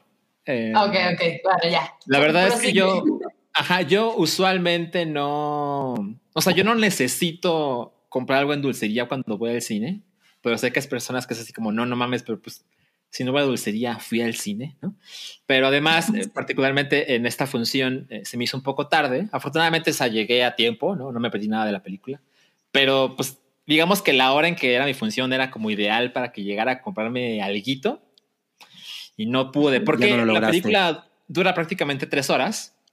Entonces, Sí. pues era como, no mames, te iba a necesitar comer alguito, pero pues no, no alcancé, ¿no? Pero, pero como extendiendo tu, la respuesta, Sam, eh, no, no es película de Icy, no es película de Nachos, claramente no lo Tenía es. que intentarlo. Una parte de mí sabía que no, pero quería saber.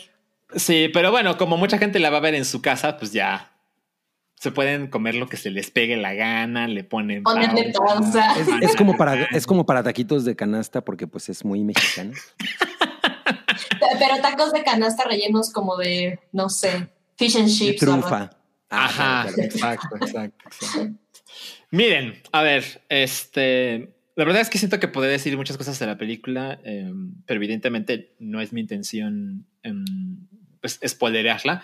También creo que es la clase de película que si les contara escena por escena, la verdad es que no hay manera de que experimenten la película a menos de que se sometan a la experiencia de voy a ver esta cosa de principio a fin, ¿no? Eh, dura 160 minutos, 2 horas 40 minutos. Eh, y tengo entendido que es una versión reducida a la que se estrenó en el Festival de Cine de Venecia. Ok. Justo porque eh, entre las muchas críticas que recibió es, güey, no mames, estaría poca madre que esta cosa por lo menos, por lo menos durara menos de tres horas, ¿no? Eh, y tengo entendido que sí, o sea, de alguna manera alguien convenció a Iñárritu, posiblemente Netflix.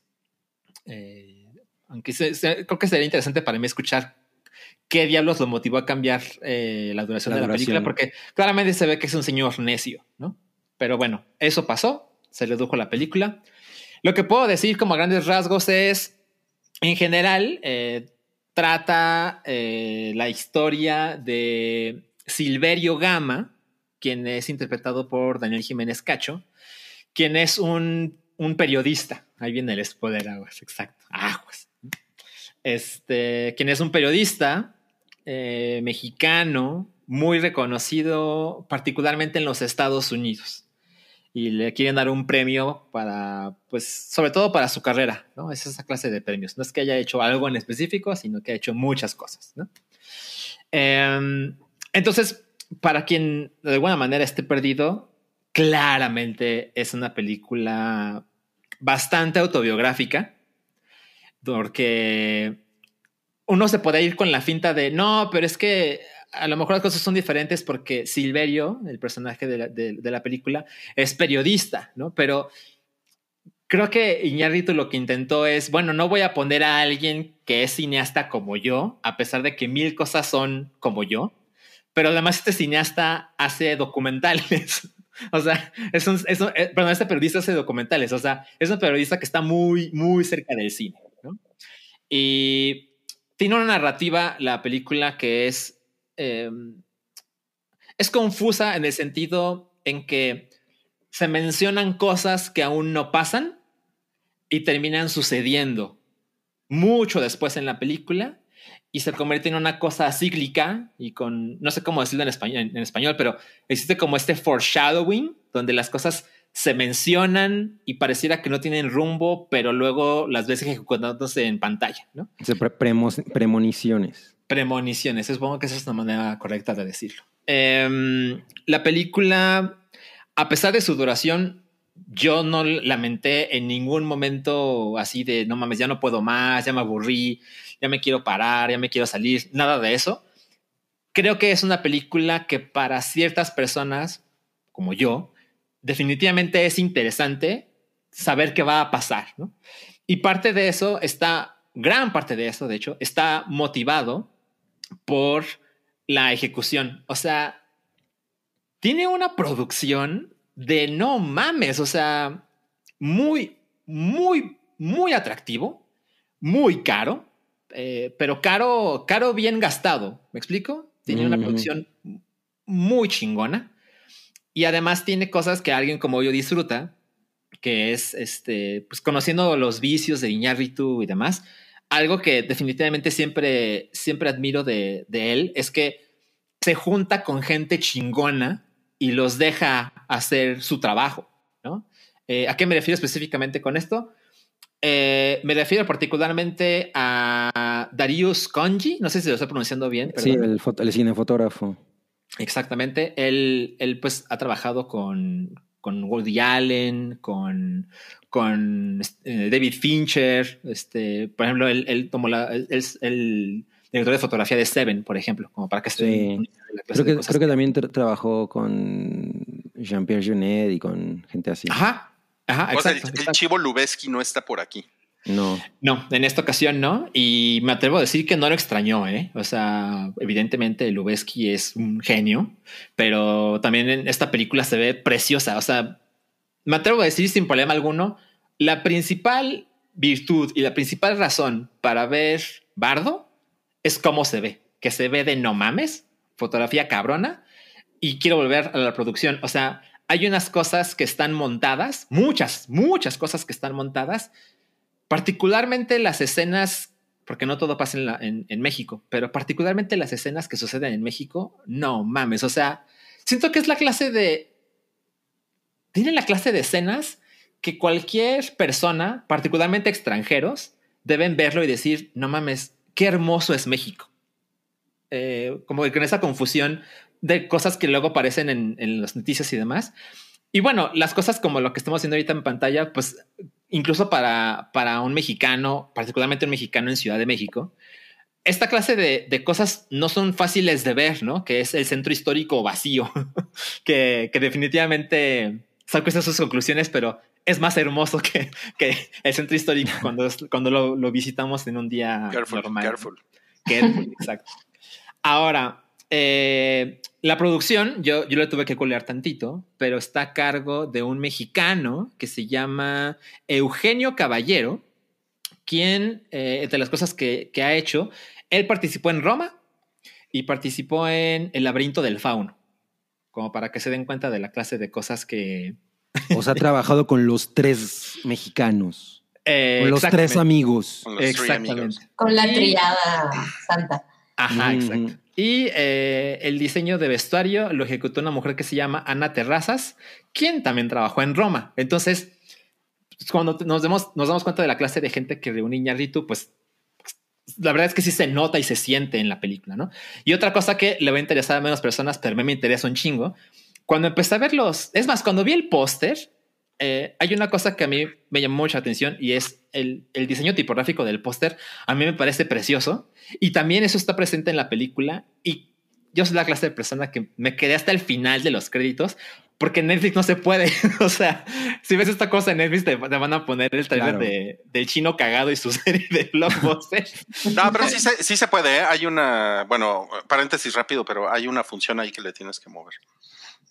Para Sí, que para nunca que- te para- ponga, nunca te para- interrumpa los. Exacto. Ah, no mames, la necesito. Sí, bueno, sí. me quedé hasta el final de los créditos. Vamos a hacer un especial de cuatro horas para que De configuraciones. Sí, por favor, sí lo necesito. Este, y, y resulta que el que hizo el diseño de los créditos es un sujeto que es un absoluto genio que se llama Neil Kellerhouse, que entre las mil cosas que ha hecho, eh, ha trabajado mucho para Criterion Collection y él, por ejemplo, hizo el empaque y las ilustraciones de la Criterion Collection de Los Siete Samurai, por ejemplo. Entonces, Ah, que es muy hermosa. es preciosa esa caja, ¿no? Entonces, eh, eh, claramente el estilo de Neil Kellerhouse y cuando lo confirmé, es, es como este idea de no mames, es que este güey, Iñárritu, claramente se junta con esta clase de gente y los deja hacer sus cosas y eso definitivamente pues es parte del éxito que ha llegado a tener Iñárritu, ¿no? Este, se contagia, se comparte. Entonces, bueno, dejando esto claro, eh, absolutamente entiendo por qué la película ha sido tan criticada. O sea, en este momento tiene 48% de frescura en Rotten Tomatoes. Y yo sé que cuando salió la nota eh, era muy fácil burlarnos, este, pero me atrevo a decir, y voy a repetir las palabras y van a saber de lo que estoy hablando. Sí creo que en esta película Iñárritu termina siendo demasiado mexicano para los gringos y demasiado gringo para los mexicanos. O sea, Wow. exacto. Yo, yo sé lo que estás pensando, Sam, porque también pasó por mi mente. Dije, no mames, o sea, resultó que sí es verdad, ¿no? esta película está llena de historias que cualquier mexicano entiende porque vivimos aquí y porque fuimos a la primaria, cosas que sabemos porque sabemos, ¿no? Este, como de héroes nacionales o incluso la gente joven que dice, ¿por qué, por qué sé quién es Chabelo? Pues porque lo sabes, ¿no? O sea, esta clase de cosas que definitivamente nos hacen quienes somos. Bueno, esas, esas historias pasan mucho y se reflejan mucho en Bardo, pero de una manera que nunca lo habíamos visto. O sea, es una reinterpretación que, que envuelta en una producción brutal. O sea, por ejemplo, hay una escena que sucede en el castillo de Chapultepec, ¿sabes?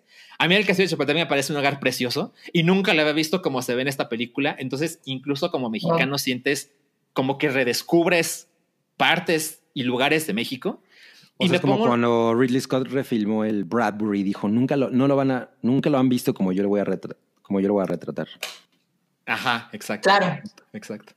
Entonces, este, me imagino, solo puedo imaginarlo, los ojos de un extranjero viendo esto, y pues les debe parecer una locura de país, ¿no? Este, recordando esta frase que no sé qué tan popular sea, pero eh, cuando vino Salvador Dalí a México, dijo que nunca vería porque el país más surrealista que sus pinturas, ¿no? Entonces, esta película está llena de esas historias de no mames, esto siento que un mexicano nunca lo había visto porque nuestra historia se parece, pero no es así. Ok. Y un extranjero no creería que son parte de las leyendas tradicionales de un mexicano cualquiera, ¿no? Entonces, me, me parece muy claro cómo no le gusta ni a unos ni a otros. Ahora, y- y- y voy a tratar de hacer más breve, porque la verdad es que les digo, puede hablar mucho, mucho, mucho esta película. Pero eh, definitivamente, eh, con las muchas virtudes que le encontré, tiene una cantidad de cosas que, que me molestaron, que me, que, que me desquiciaron, pero particularmente eh, siento que el peor defecto de Iñárritu es que se, es, es necio con escribir sus películas. Bueno, él coescribe sus películas. Sí, sí, sí, sí. Entonces, eh, siento que es alguien que le vendría muy bien delegar más de lo que ya hace. O sea, sinceramente en los créditos no le dijo a Neil Kellerhouse cómo hacer las cosas, ¿no? Y le quedaron poca madre. Pero aquí dijo, no, no, no, no, no. No solo quiero que mi historia sea así, sino que la voy a escribir por lo menos a la mitad, ¿no? Este, la, otra parte, el coescritor de esta película, eh, es un argentino con quien también escribió Birdman. Yo, por ejemplo, a mí me gusta que Rui la detesta, pero bueno, ese es otro tema. Este, pero, pero las cosas que pasan, por ejemplo, es no exagero, hubo como 10 veces en que hay unos diálogos que así, facepalm, ¿sabes? De, no puedo creer que esta cosa tan hermosa y preciosa está escrita de una manera tan pendeja y tan absurda y tan pretenciosa. Un ejemplo, solo un ejemplo. Hay un, hay un desayuno que es un desayuno cualquiera del protagonista con, con su hijo. Su hijo es un adolescente. Y se ve que es un desayuno de sábado por la mañana donde solo hay cereal, ¿no? Es así, no hay nada fancy, nada. No, Hay cereal y hay, un, hay una manzana, ¿no? Cocoa Puffs. Ajá, exacto. Y este, y de repente el, el, el hijo le pregunta, oye papá, y este, y, y ese documental por el que te van a dar el premio, ¿qué? ¿No? ¿Qué hiciste o cómo? Y le responde, qué bueno que lo mencionas. Es uno de los documentales más importantes que he realizado. Y dije, ¿qué? O sea, De comercial de INE. Ajá, exacto, exactamente, exacto. O sea, no puedes creer que tantas cosas hermosas y preciosas en una producción de no mames tiene esta clase de diálogos una y otra y otra y otra vez. Y para el que dice que Iñárritu de repente es súper mamón y se toma todas las cosas en serio, no mames. Ojalá, ojalá, porque esta película tiene unos momentos de humor que dices, no, vete a la verga, vete a la verga, no quiero Pues es- escuchar en la vida un chiste de Iñárritu jamás. Pues es que se, se nota que es un güey que no tiene sentido del humor, ¿no? O sea, porque Es- él, es- es, él es demasiado intelectual y trascendente para, para, el humor. Pero fue- la humildad de saber que no es cagado. Eh, Exacto. No podría, su- no podría tener su show de stand-up entonces. Él es, él es demasiado importante para, para que alguien le diga que no es cagado. sí. Eh, Miren, este, yo sé que parece que estoy exagerando, pero les juro que eso es lo que pasó por mi mente. Hay una escena en un aeropuerto y dije, no mames, esto es como de la familia Peluche. Así. No puedes creer, ajá, no puedes creer que las otras dos horas están llenas de esta mamonería y pretensión espectacular y de repente le pones su pincelada de humor y dices, güey, esto es como de Cándido Pérez, ¿sabes? Entonces, definitivamente para mí fue una experiencia mixta, tirándole a lo positivo, porque las cosas buenas que hace me parece que son absolutamente espectaculares. O sea, imagínense cómo lo creo yo. Yo creo que para cómo va el año, evidentemente, pues todavía falta, pero no he visto una producción tan cabrona como la de esta película. O sea, Wow. Eugenio Caballero, candidatazo para llevarse el Oscar de mejor producción. O sea, Chido. hay unas cosas, particularmente, insisto, lo que pasa en México, que dices, wow, qué cabrón.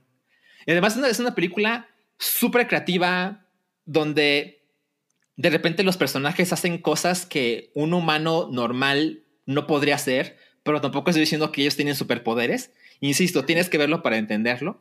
Y tiene unos escenarios súper vistosos, súper creativos, que a mí me tenían muy interesado. Pero, la- pero claramente lo que menos le interesó a Iñárritu o lo que menos fue capaz de hacer fue contar una historia. Y ya para terminar, porque ya siento que daré aquí un chingo, hay una parte que creo que define en pocas palabras cómo fue ver gran parte de, de Bardo. Y es como esas veces que vas a- al, al, al Jumex, ya sabes, al Museo de Arte Contemporáneo, y te metes a una sala y claramente hay una proyección que lleva ahí 20 minutos, pero tú acabas de entrar. Y las escenas son espectaculares y tiene unos ángulos y un movimiento de cámara súper chingón. Y dices, no entiendo nada. Y te vas. Y realmente no sientes como que tuviste que los otros 20 minutos para saber de qué está pasando, de qué va. Claro. Porque si la ves completa tres veces, tampoco es como que le vayas a entender, pero tampoco es la idea que lo entiendas, ¿sabes? Entonces, siento que se parece más a algo que es para ver en un museo Mm. que ver en un cine. Suena como que la historia es un pretexto. Eh, es, es, es un poco, sí, es un poco. O sea, a lo Y- mejor sería chingón que Cinépolis sacara funciones en las que está corriendo y corriendo y corriendo la película. y tú llegas cuando quieres y te sales cuando se te dé la gana. De a 20 pesos el boleto. Sí, exacto. Mira, yo, yo siento que, o sea, de nuevo, recurriendo a que esto va a estar particularmente en Netflix, ¿no? Yo siento que la gente de Netflix, cuando vio la película por primera vez, dijo, vete a la verga, ¿en qué me metí? O sea, esta madre, yo sé que Netflix quiere ganar premios y demás, pero, pero no es la manera, creo yo. Este, yo no creo que esta película No tenga, vaya a tener esta película no va a ser un éxito ni comercial ni, ni con la crítica. O sea, No, el- no. a la función a la que yo fui, esta cosa se estrenó un jueves. Yo habíamos conmigo Wow.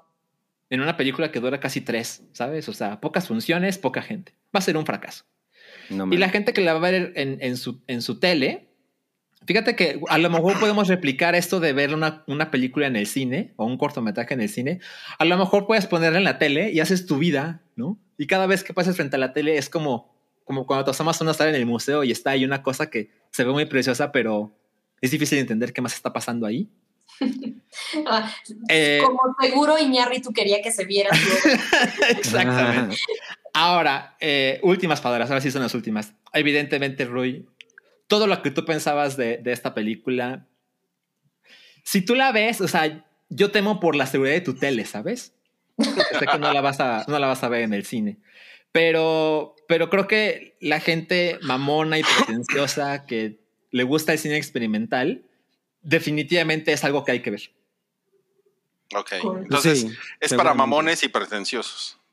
Absolutamente, absolutamente. Qué cabrón. Híjole, yo sí le voy a entrar en el cine. ¿eh? Muy Me bien, has convencido, Salchi. yo pienso que debe ser más fácil verla en el cine, la verdad. O sea, como más. Definitivamente. E- Eso, también creo que es, si, si lo visual es como de lo más importante, creo que... Pues sí, es, es ahí me- donde debe estar, ¿no? Bueno, en el cine también porque te obligas a verla, ¿no? Ajá, exacto. Como de naranja mecánica. Sí, o sea, si estoy en mi casa y la pongo, ya sé que a los 10 minutos tengo algo mejor que hacer, como, como, como ir a levantar la popó de bolsita de caca. Sí, te entiendo. Muy bien. Wow, ok. Bueno, pero están preguntando si te gustó o no te gustó. Eh, te digo, me siento como en medio. Tengo como cosas muy a favor y muy en contra, pero como es más lo positivo que yo encontré, porque yo soy bastante resistente a la mamonería y la pretensión, claramente, yo le puse 3.5 estrellas en Letterboxd. Bajito, ¿eh? Mm, Pues mira, estuve viendo en, en Rotten Tomatoes y es por, por mucho la película peor rankeada de, de ñarito. Este, pero pues también el mundo está loco, ya sabes. O sea, de repente tiene. Mira, o sea, aquí lo tengo. Deadpool con 98%. Mira, por ejemplo, este. Amores Peros tiene 93%, que es la mejor rankeada. Órale. Y, y The Revenant tiene 78. Órale. Y Babel tiene 69. 21 gramos tiene 81. Entonces, pues bueno, este, si le dan ahí importancia al Rotten Tomatoes, pues sí, definitivamente esa es la peor rankeada y por mucho. ¿E- ¿En tu corazón también, Sachi? En mi corazón, mira, yo nunca más he visto, he visto otra vez 21 gramos, pero recuerdo que fui muy miserable en 21 gramos.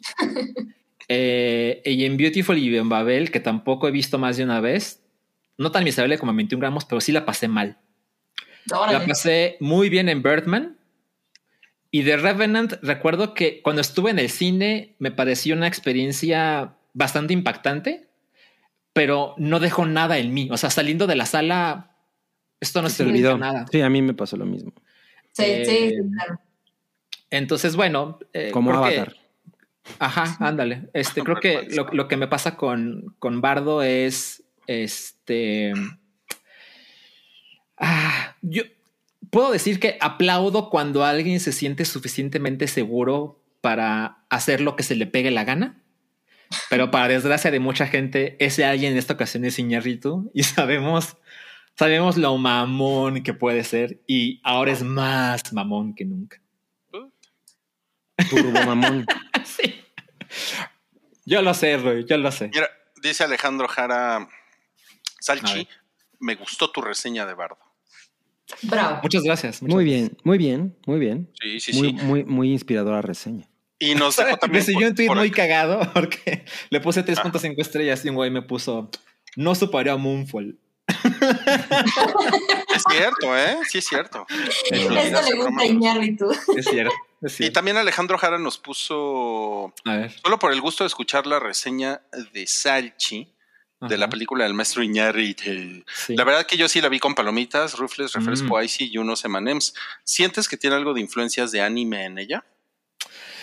Wow, ahora que lo menciona, la verdad es que en ese momento no lo, no lo noté, pero creo que hay unos encuadres que posiblemente alguien que sepa más de anime que yo, que no es difícil, puede encontrar muchas, muchas referencias.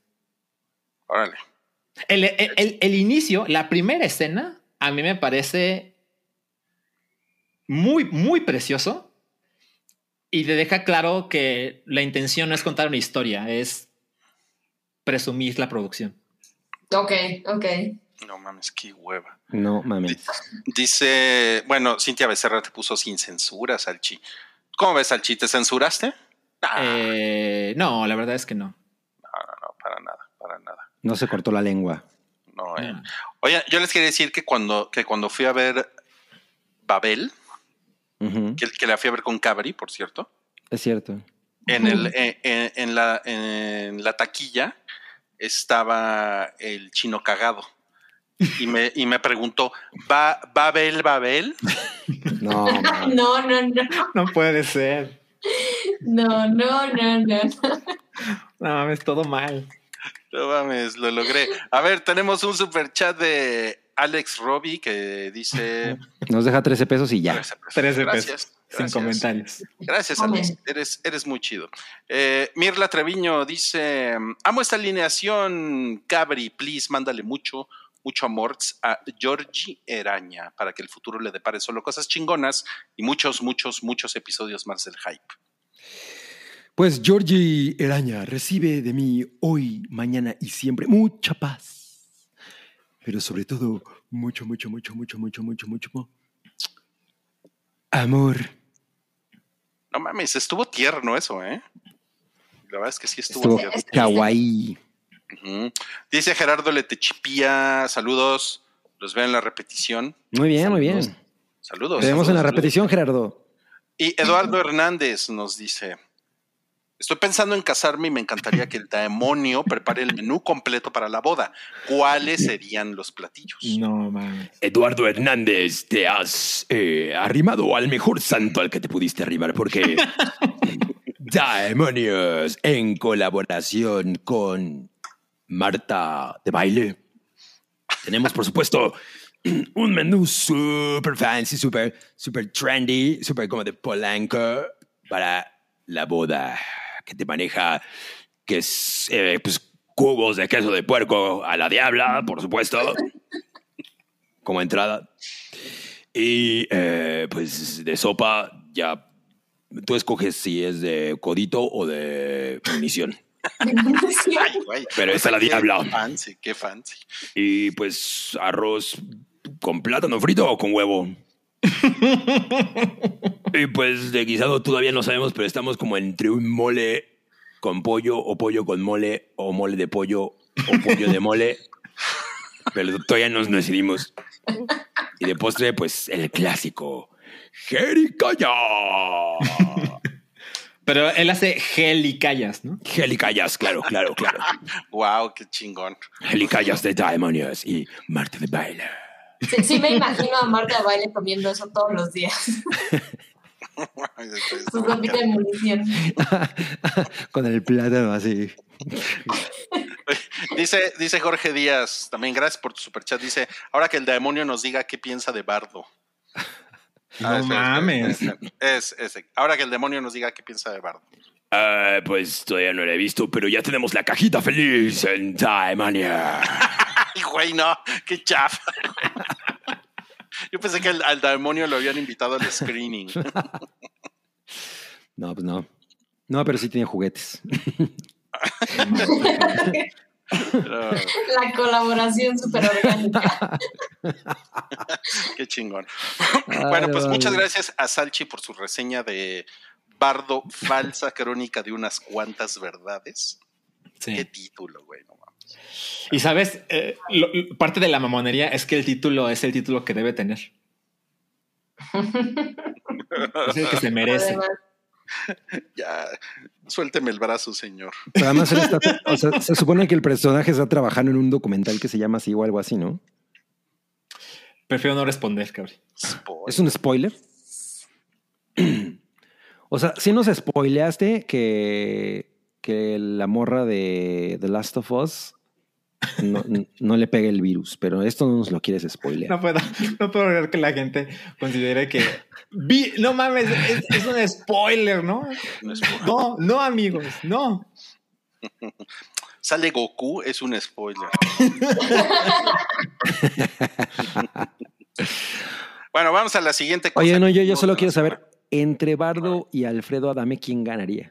Entre Bardo. Mira, es, es muy evidente que no importa con quién, Adame siempre pierde. Siempre pierde.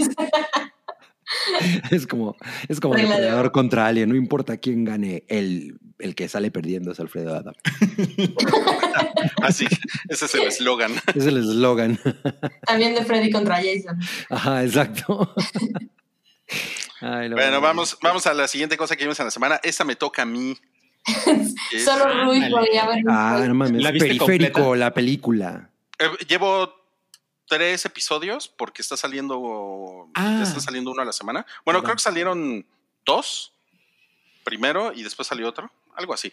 Pero Ok, está, ok. sal- está saliendo los viernes. Ah, todos los viernes. Todos Bien. los viernes está saliendo en Amazon Prime Video.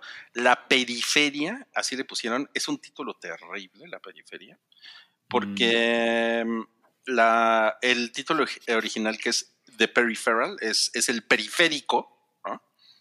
Que un, o sea, lo que pasa es que sí, un periférico, pues piensas en coches, ¿no?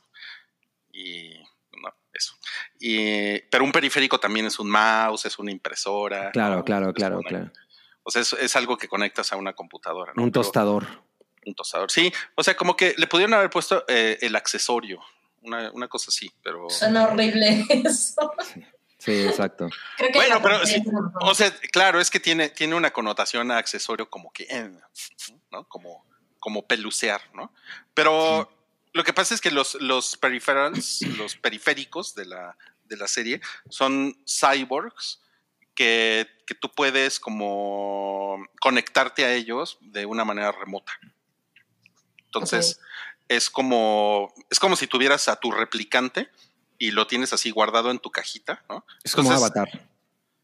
Haz de cuenta, ¿no? Pero con cyborgs, ¿no?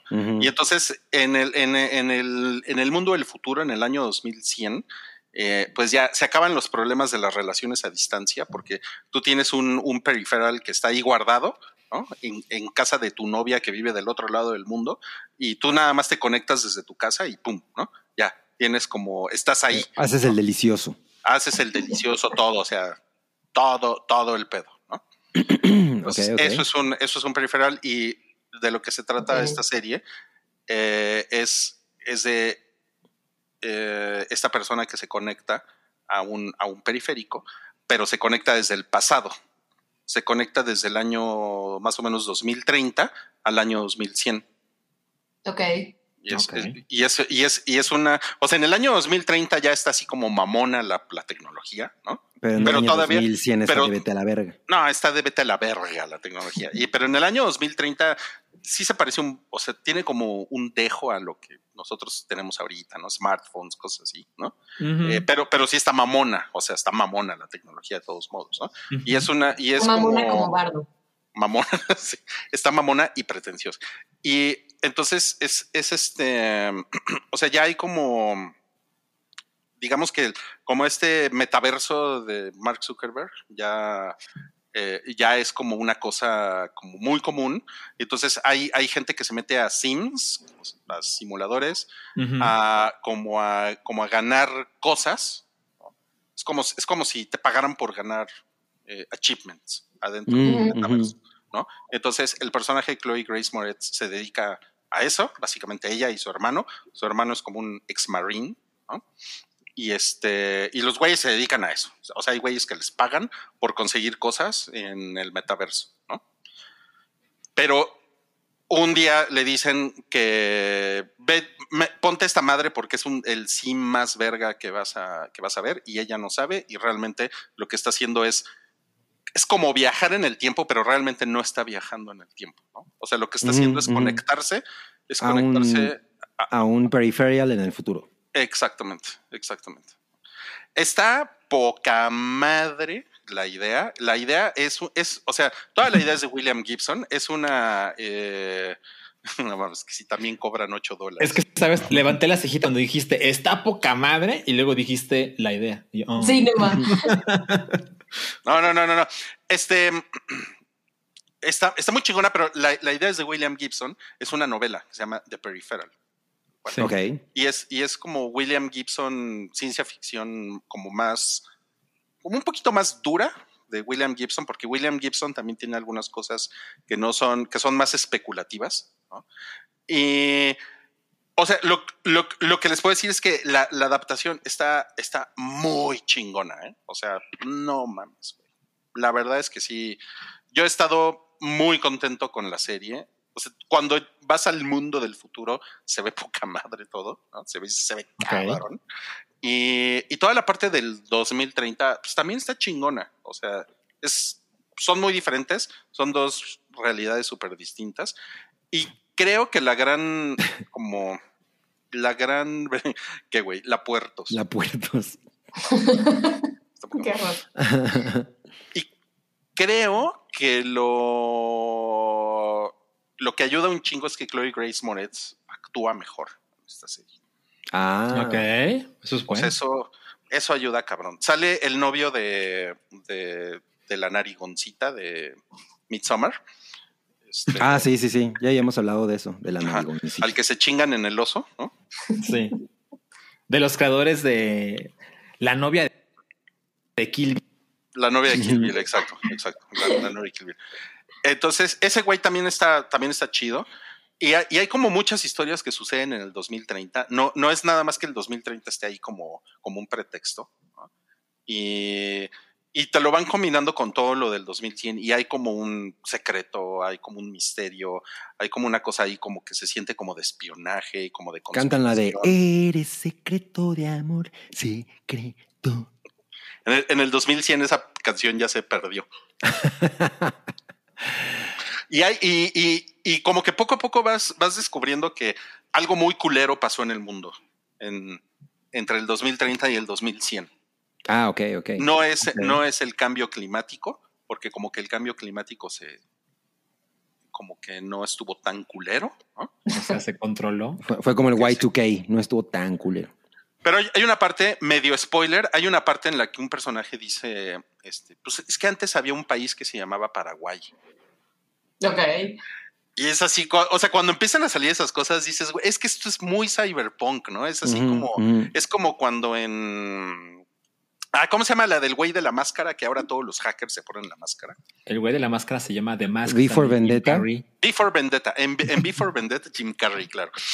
Este, en Before Vendetta, sobre todo en el cómic, hacen mucho énfasis que, que África ya no existe. Ujú. porque hubo algún tipo de holocausto nuclear que nunca te explican, ¿no? Entonces, como que esos, esos guiños de, ay, no mames, ese país, entonces sí, la gente vivía así en ese país, es así como de qué chingados pasó aquí, y esa parte del misterio está poca madre, ¿no? Eh, pues yo se, yo se les recomendaría mucho, si les gusta la ciencia ficción, es, es como ciencia ficción muy bien producida, ¿saben? Así como muy bien hecha, eh, que, tiene, que, que- que tiene un material de respaldo que está, que claramente está muy cabrón, porque pues William Gibson es, pues probablemente es el autor de ciencia ficción más grande que es vivo ahorita. O sea, no se, les, no se le estuvieron como inventando. No, no, no, no, no, no. Y como que todas las, o sea, si les gustan estas cosas como de, eh, o sea, cómo van a ser las interfaces en el futuro. O sea, son, son mamadas así como de cómo se conecta la gente, o sea, cómo, cómo googlea la gente en el año 2100, ¿no? Eh, o sea, nadie trae un teléfono en el año 2100. Ya no, ya no hay, ya no hay esas chingaderas, pero como que de alguna manera todas esas interfaces siguen, siguen vivas. Y, y también como que el metaverso es, ya, eso a nadie le Mm. importa ya, porque esa es una cosa como del año 2030, ¿no? Todo el pedo de la realidad virtual, ¿no? Entonces está bien chingón. O sea, es una cosa como muy nerd, está muy Ok. chingona. Y este, y pues no mames, yo estoy, fas- yo estoy muy fascinado, ¿eh? Con la serie, muy fascinado. Wow, no, no, vi no te esto. creo nada, Rui. ¿Cómo? Neta, neta, No te neta. creo nada. O sea, nada de lo que has dicho pienso, no puede ser. O sea, te creo que, que eso es lo que está pasando, pero diría, no hay forma en que vea esta serie y esté pasando lo que dice él. No, no manches. eh, Yo, yo vi tráiler y demás y, y- Ay, no, se me hizo una cosa de no, no me pienso acercar a eso.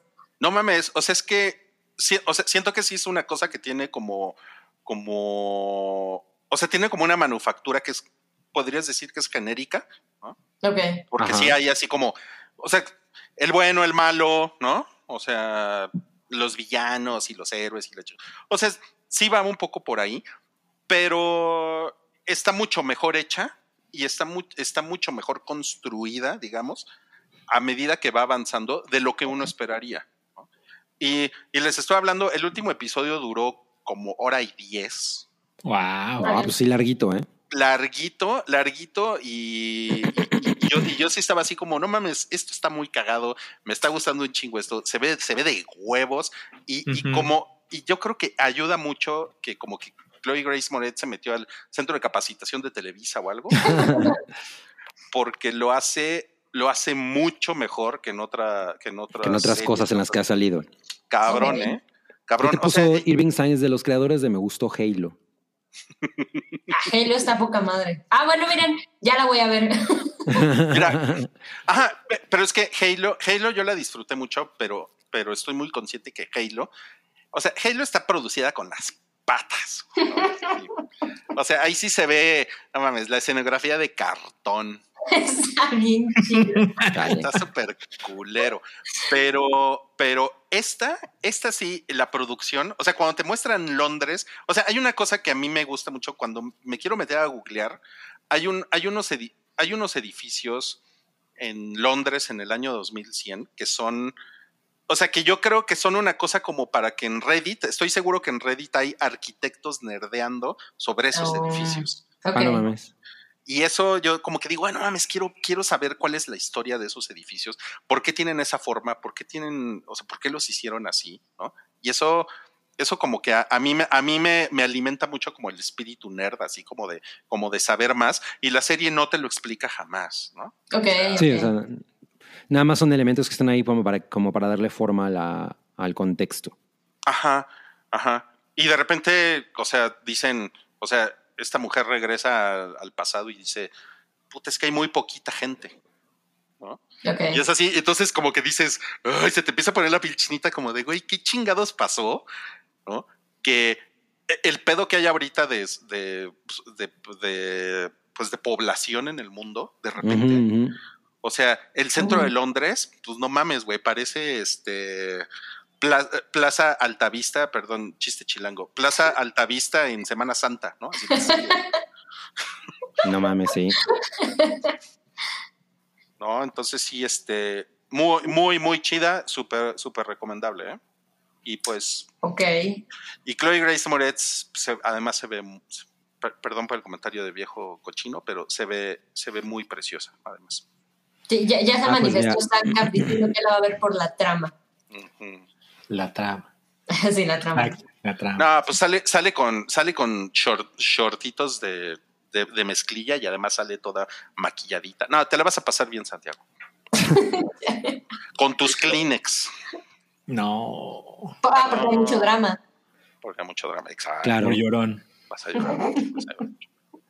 Bueno, pues esa fue, esa fue mi reseña de la periferia. Va, le, le daré por tener un episodio nomás para venirme a pelear contigo si no. Sí, exacto. No, pues wow.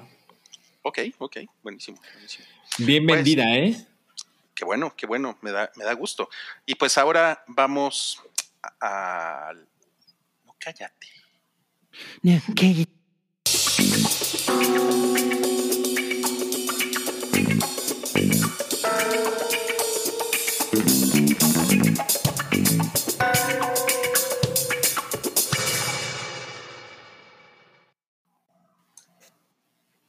No, No, no, no chingues. Netflix ahora tiene anuncios en uno de sus planes.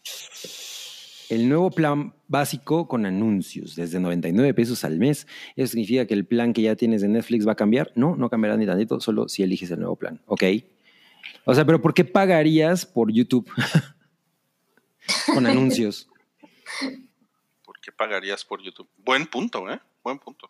Pues en teoría, o sea, lo fuerte de Netflix es sus producciones originales y, y- y, eh, no, no porque fuerte. defienda, sí, exacto, no, no porque defienda la, la- la, mm, estrategia que están teniendo porque me parece terrible en muchos niveles, pero, o sea, sí creo que existe la confianza a nivel Netflix de que sus originales pues son lo suficientemente interesantes para la gente, para que digan, ok, ya está caro, pero si regresamos a los 99 pesos, pues está bien. Y pues existe esta idea de que la gente consume un montón de estas plataformas y Sí. tolera los comerciales, pues con tal de o no pagar o pagar menos. Yo creo que Sí. es bien distinto eh, trabajarlo en algo como YouTube o Spotify que tienen 10 años siendo de esta forma, que a que Netflix ahorita te diga, "Ah", o sea, sí me parece una, una cosa extraña, pero creo que es esta confianza en sus originales. Junto con otra clase de inconvenientes. O sea, digo, yo creo que no soy el único, pero la máxima resolución que ofrece este paquete con anuncios es de 720p. Puta. que, que, pues a mí la verdad es que sí me duelen los ojos. Y, y hay otra cosa que me parece súper importante y es que este paquete con anuncios no permite la descarga de los episodios o películas a un dispositivo. Eso me parece muy básico, o sea, creo que es de las cosas como bastante entendibles de un plan más barato. Lo que me parece terrible es que el catálogo no sea el mismo. Eso Ah, exacto. Eso es lo que está cabrón. Y ayer Ah, nos sea, puso Santiago sí, que no está The Crown. Pero miren, por ejemplo, o sea, Yo creo que todos hemos recibido esta clase de mensajes. O sea, de repente hay gente que descarga cosas en su teléfono, así el podcast, en la oficina, eh, para escuchar algo en el trayecto a su casa. Entonces, creo que las descargas sí podría ser algo súper necesario para mucha gente, ¿no? Así como, bueno, ya está más barato, este, pues, pues déjame descargarlo, aunque Claro. tenga anuncios, y no, no es una opción. Evidentemente, lo que menciona Sam es más importante. El catálogo no está completo, pero las descargas, Sí, eso, eso sí es así como de no mames, ¿no? sí, sí, Sí. sí, sí. Sí, pero justo, mira, creo que, creo que tienes razón, Salchi. O sea, me parece que, no sé, cualquier, cualquier tipo de app, cuando la bajas y tiene versión sin pago y versión con pago, como que un feature, o sea, una, una de las características que se pierden cuando no lo pagas son temas como el poder descargar, ¿no? El usarlo offline hasta cierto punto. O sea, eso tiene como cierta lógica, pero te entiendo. El público que ve Netflix y que quizá le interesaría un, un pago de 99, pues es la gente que a lo mejor se guarda sus episodios exactamente y, y los ve en la oficina mientras come en el trayecto, etcétera. Entonces creo que ahí es donde sí viene lo, lo- lo raro, que es a quién genuinamente va dirigido este tipo de, de plan, ¿no? De decisiones. Sí, es, es una cosa curiosa. O sea, yo, yo, ahorita que decían que, por ejemplo, The Crown no está, pues sí es muy raro porque a lo mejor sí lo que buscan es, ok, los originales que tenemos que la gente mucho más busca, ya vienen en el plan que pagas más, pues entonces, ¿para qué quieres? De por sí Netflix, la verdad es que hoy en día ya es pirateado. O sea, en el momento en que empezaron a subir sus tarifas, va, y desde que te regalaban un mes de, de, de prueba, la vez que en México se pirateaba un chingo Netflix ya. Sí. Sí. Entonces, sí me parece me dio un balazo en el pie esto. No, nomás no, no alcanzo a entender. Yo creo que, o sea, evidentemente no tengo toda la información, pero supongo que se pudo haber, o quizás exploró la posibilidad de. ¿Cuántas temporadas hay de The Crown? Cuatro, ¿no? Creo que sí. Vamos a lo mejor puedes quinta. poner un par de temporadas, la uno y dos, en este paquete.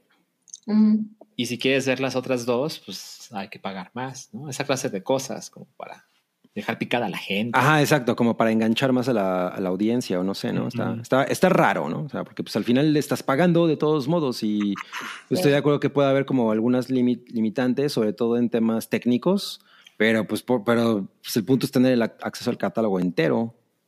Y sobre todo cuando le estás compitiendo algo como HBO Max, que no es definitivamente ni de cerca tan cara como Netflix en su versión regular. Y el catálogo que tiene, más todo lo que te ofrece, más su HD, etcétera, etcétera. Bueno, creo que es 4K. Sí, sí es como.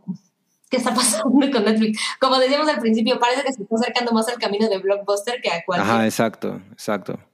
Lo que pasa es que está, está muy disparada la, la oferta. O sea, cuando tienes un HBO que te que por 100, o sea, si compras el paquete de tres meses de, de HBO, pagas como 130 pesos al mes. Exacto.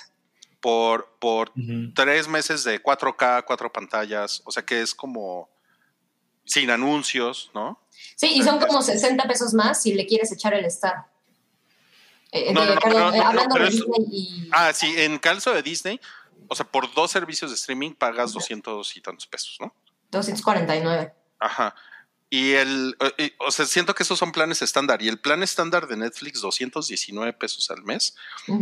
Y pues, pues nunca fue el mejor plan estándar, porque es el de 1080 ¿no? Y, y dos dispositivos. Y, y- y entonces ahora como que esto de 99 pesos, no, pues sí suena así como que Sí Como está, que les- sí está chafón, ¿no? Está muy chafa. está muy A ver, chafa. una pregunta, es, es como una pregunta muy ambiciosa posiblemente, pero ¿qué harían ustedes si tuvieran el poder de decisión para corregir el camino con Netflix? No, pero es realmente que... Esto, eh, eh, esto de los, de los anuncios es porque fueron muy presionados por, por inversionistas. Ajá, ajá. Y dicen que hemos llegado al tope de gente a la que se puede Suscrita. llegar con un producto como este, ¿no? Entonces vamos a ir más lejos para la gente que dice, no, está muy caro. Ujú. Y pues bueno, tienen muchos inconvenientes como nos podemos imaginar. No va a ser lo mismo, pero con anuncios y más barato, ¿no? Pero, pero ¿qué se le podría hacer? Lo que pasa es que yo, yo creo que no, no, es un- no es una decisión de una persona, sino que el mercado decide, ¿no? Y eso es lo que está del También hay mucho, mucho de eso. Sí, O sea, pues eso, es como, eso se siente como la versión gratuita de Spotify. Sí, exacto. O sea, Exacto, no te deja el- descargar. Exacto. El ¿Tiene pedo es que aquí sí pagas. Exacto, además, aquí hay 99 pesos de por Ajá, medio. ¿no? Ajá, y es como, no, no ah. estoy invirtiendo. O sea, nada. o sea, yo, yo quiero pensar que eh, los, los tacos de, o sea, la señora de los tacos que tiene a su hija ahí, este, ayudándole con los tacos y que tiene un smartphone así gigante, este, y que de algún lugar está jalando el Wi-Fi, a lo mejor lo está jalando de, del, del Wi-Fi de Claudia Sheinbaum, ¿no? No sé. Este, o sea, yo quiero pensar que Netflix piensa, bueno, pues esa persona a lo mejor le interesa el plan de 99 pesos al mes, ¿no? Pero la verdad es que conociendo a mi gente, Milik, o sea, la verdad es que a los mexicanos no, no, no les gusta pagar nada. Claro, O sea, claro. O sea, no, güey, mejor me meto a YouTube, A mejor YouTube, veo cómo, sí, cómo me chingo las series, ¿no? Y, Sí. y la película, pues el, el clon me cuesta 10 pesos, güey, ¿no? en el tianguis, güey. Sí, yo, yo, yo no lo ve- yo no veo que ese mercado sea así como de, ay, no mames, muy atractivo. Sí, Este, y, a- y a mí, o sea, por ejemplo, lo, lo que me parece que, que no es nuevo, pero sí se siente como la bolita de nieve que vimos armarse desde hace unos ocho añitos, es la cantidad de productos que empezó a aventar Netflix originales y, y que se sentían sin filtro, pues es el resultado de lo que estamos viendo ahorita. Y anunciaban así con bombo y platillo, esta es la película más cara que se ha hecho, ¿no? Ok, y es una chingadera, o sea, la veías y dices, pues, ok, causó ruido dos semanas, una Sí, semana y lo que la gente la veía, y hasta ahí. Entonces, me, me parece que es un- una cosa mucho más Pues profunda. The, de- The Gray Man, por ejemplo, fue así, ya, ya nadie se de eso. No, no, no, The Greyman me parece una aberración terrible de, de desperdicio de recursos. Sí, como- sí. A- Ahora, ahora, Sam, tú, tú decías al principio que, eh, que tú crees que Netflix tiene mucha confianza en sus originales. Sí. Yo más bien creo que tienen mucha confianza en que la gente ya tiene Netflix y que, eh, o sea, la gente tiene Netflix como por default, ¿no? Es así como, ah, ahí está Netflix. Canasta básica. Sí, y, y a Spotify le pasa un poco lo mismo, ¿no? Como que hay, hay gente que, sí. que simplemente ya, nos, ya no se vecina Spotify, ¿no? Sí, sí, sí. claro. Así es. Y- Pero- Pero que la idea es que hagan un downgrade de su plan. O sea, que la gente diga, ok, ahorita estoy pagando 219, sí me voy a bajar al de 99. O sea, porque pensaría que la estrategia con esto, pues es jalar más suscriptores. ¿Para qué quieres que hagan downgrade las personas que ya No, tienes? Yo, yo creo que sí le habla a nuevas audiencias. Yo también creo. Yo también creo, porque yo creo que los que están en, el, en los planes actuales, ahí se van a quedar. Ahí se van a quedar, "No, sí. guac- guácala anuncios, de todos modos ya lo pago, ¿no? Sí. Y, y- y yo creo que esto es más como una estrategia así como, como cuando ponen lonas en los tianguis y se ponen, y se, se- neta, ¿eh? Y se ponen a repartir folletos. güey. Yo Y ponen el- el- Luego es difícil ah, volverse a acostumbrar a ciertas cosas. O sea, por ejemplo, yo me tardé en tener YouTube Premium y no mames, ya no puedo no tenerlo, ¿sabes? Ya sé, es O sea- horrible ver com- comerciales. Ajá, o sea, el otro día usé un iPad que no tenía YouTube Premium y yo así de no, no mames, o sea, ¿Qué es esto? Es horrible, es horrible, qué- sí. qué barbarie. Gente ¿no? de la prehistoria. Ajá. Eh, entonces, no, definitivamente, yo uso muy poco mi cuenta de Netflix, pero, pero no, no puedo tener una cuenta con anuncios. Pero cuando la uso veo cinema. No, se me hace que ves Rosario Tijeras. Veo, es ya voy en la tercera vuelta de Rosario de Tijeras. Porque ya se te acabó Betty la Fea, ya la quitaron. Sí, Nada más tengo el mamón viendo bardo, pero veo Betty la Fea. A mí, pero a ver, yo quisiera preguntarles, ejercicio básico de escuela de marketing. ¿A quién va dirigido esto? O sea, ¿quién es su target? ¿Qué, qué, qué- qué perfil dicen Netflix? Esta es la persona que se va a suscribir y va a pagar 99 pesos. Pues yo creo que por, por precio está entrando en el territorio de Claro Video, que es Sí. como, que es como un, un servicio que te regalan si eres suscriptor. Pero justo, esa madre, no creo que nadie haya dicho, voy a contratar Claro Video. Todo- e, eso va de regalo en cualquier cosa. Sí, viene. Lo que pasa viene- es que lo que voy a aplicar el no te creas, Milik, porque, porque, porque supongo que si juntas 400 mil güeyes que estén dispuestos a pagar 79 pesos por Claro Video, pues ya es una lanita extra, ¿no? Al mes. O sea, es una muy buena lana. Claro, claro. Y eso, Sí. eso, eso debe de justificar la chamba de dos o tres godines por ahí. Sí. Y, o sea, insisto, seguramente. Yo creo que eh, también esta decisión está tomada para satisfacer a los inversionistas y es como, bueno, bueno, bueno, estoy haciendo algo, ¿no? No sé si va a funcionar, pero pues lo intenté. A mí me parece que sería inmensamente una mejor idea, pero no, no es sencillo, pues, pero que te- no solo tengan contenido más chingón, difícil, ¿no? Pero contenido más chingón, pero me parece básico la idea de hay que dosificar los contenidos. Me explico, o sea, yo adoro HBO Max, ¿no? Lo amo así de, no mames, ojalá, ojalá esta madre exista toda mi vida. Eh, y pues yo veo la Champions, ¿no? Digo, no mames, me encanta, ¿no? Qué felicidad por FIFA. Y luego veo House of the Dragon. O sea, no, no es que vea tantas cosas, pero veo House of the Dragon. Y cuando se acaba House of the Dragon, el siguiente domingo está The White Lotus, que es una puta maravilla, Ujú. ¿no? Ujú. Y cuando se acabe The White Lotus, algo va a haber. Y cuando se acabe ese algo, va a salir The Last of Us. Y cuando se acabe ese algo, va a salir Succession. Entonces, Sí. hay mucho contenido, pero claramente hay unos shows que es como, güey, esto es parte de la conversación o en la conversación en la que yo quisiera estar, ¿no? Entonces, cada semana hay una razón de, güey, ¿por qué habrá de cancelar esto si la próxima semana sale tal y en dos meses sale tal y en tres meses sale tal cosa? En cambio, pues la idea de Netflix es, ah, pues ahí está, de putazo. ¿no? Ojalá te Sí. guste. Nos gastamos 700 millones y pues a ver qué sale, ¿no? I Totalmente. hate it, thank you, bye. O sea, a mí ya me parece que Netflix es algo bastante populachero, ¿no? Sí, sí, como los Simpson, Como Batman. como Batman. No, es, es que es curioso. Cuando empezó, ¿se acuerdan que estaba Chespirito y RBD? Sí. las sí, sí, novelas, ¿no? Y de repente un día se acabó la relación con Televisa y fue así de, claro, es que Netflix no es esa chingadera de Televisa, ¿no? Y de repente es, pues, hacemos lo mismo, pero mil veces más. Más caro, sí. Sí. No, no mames, güey.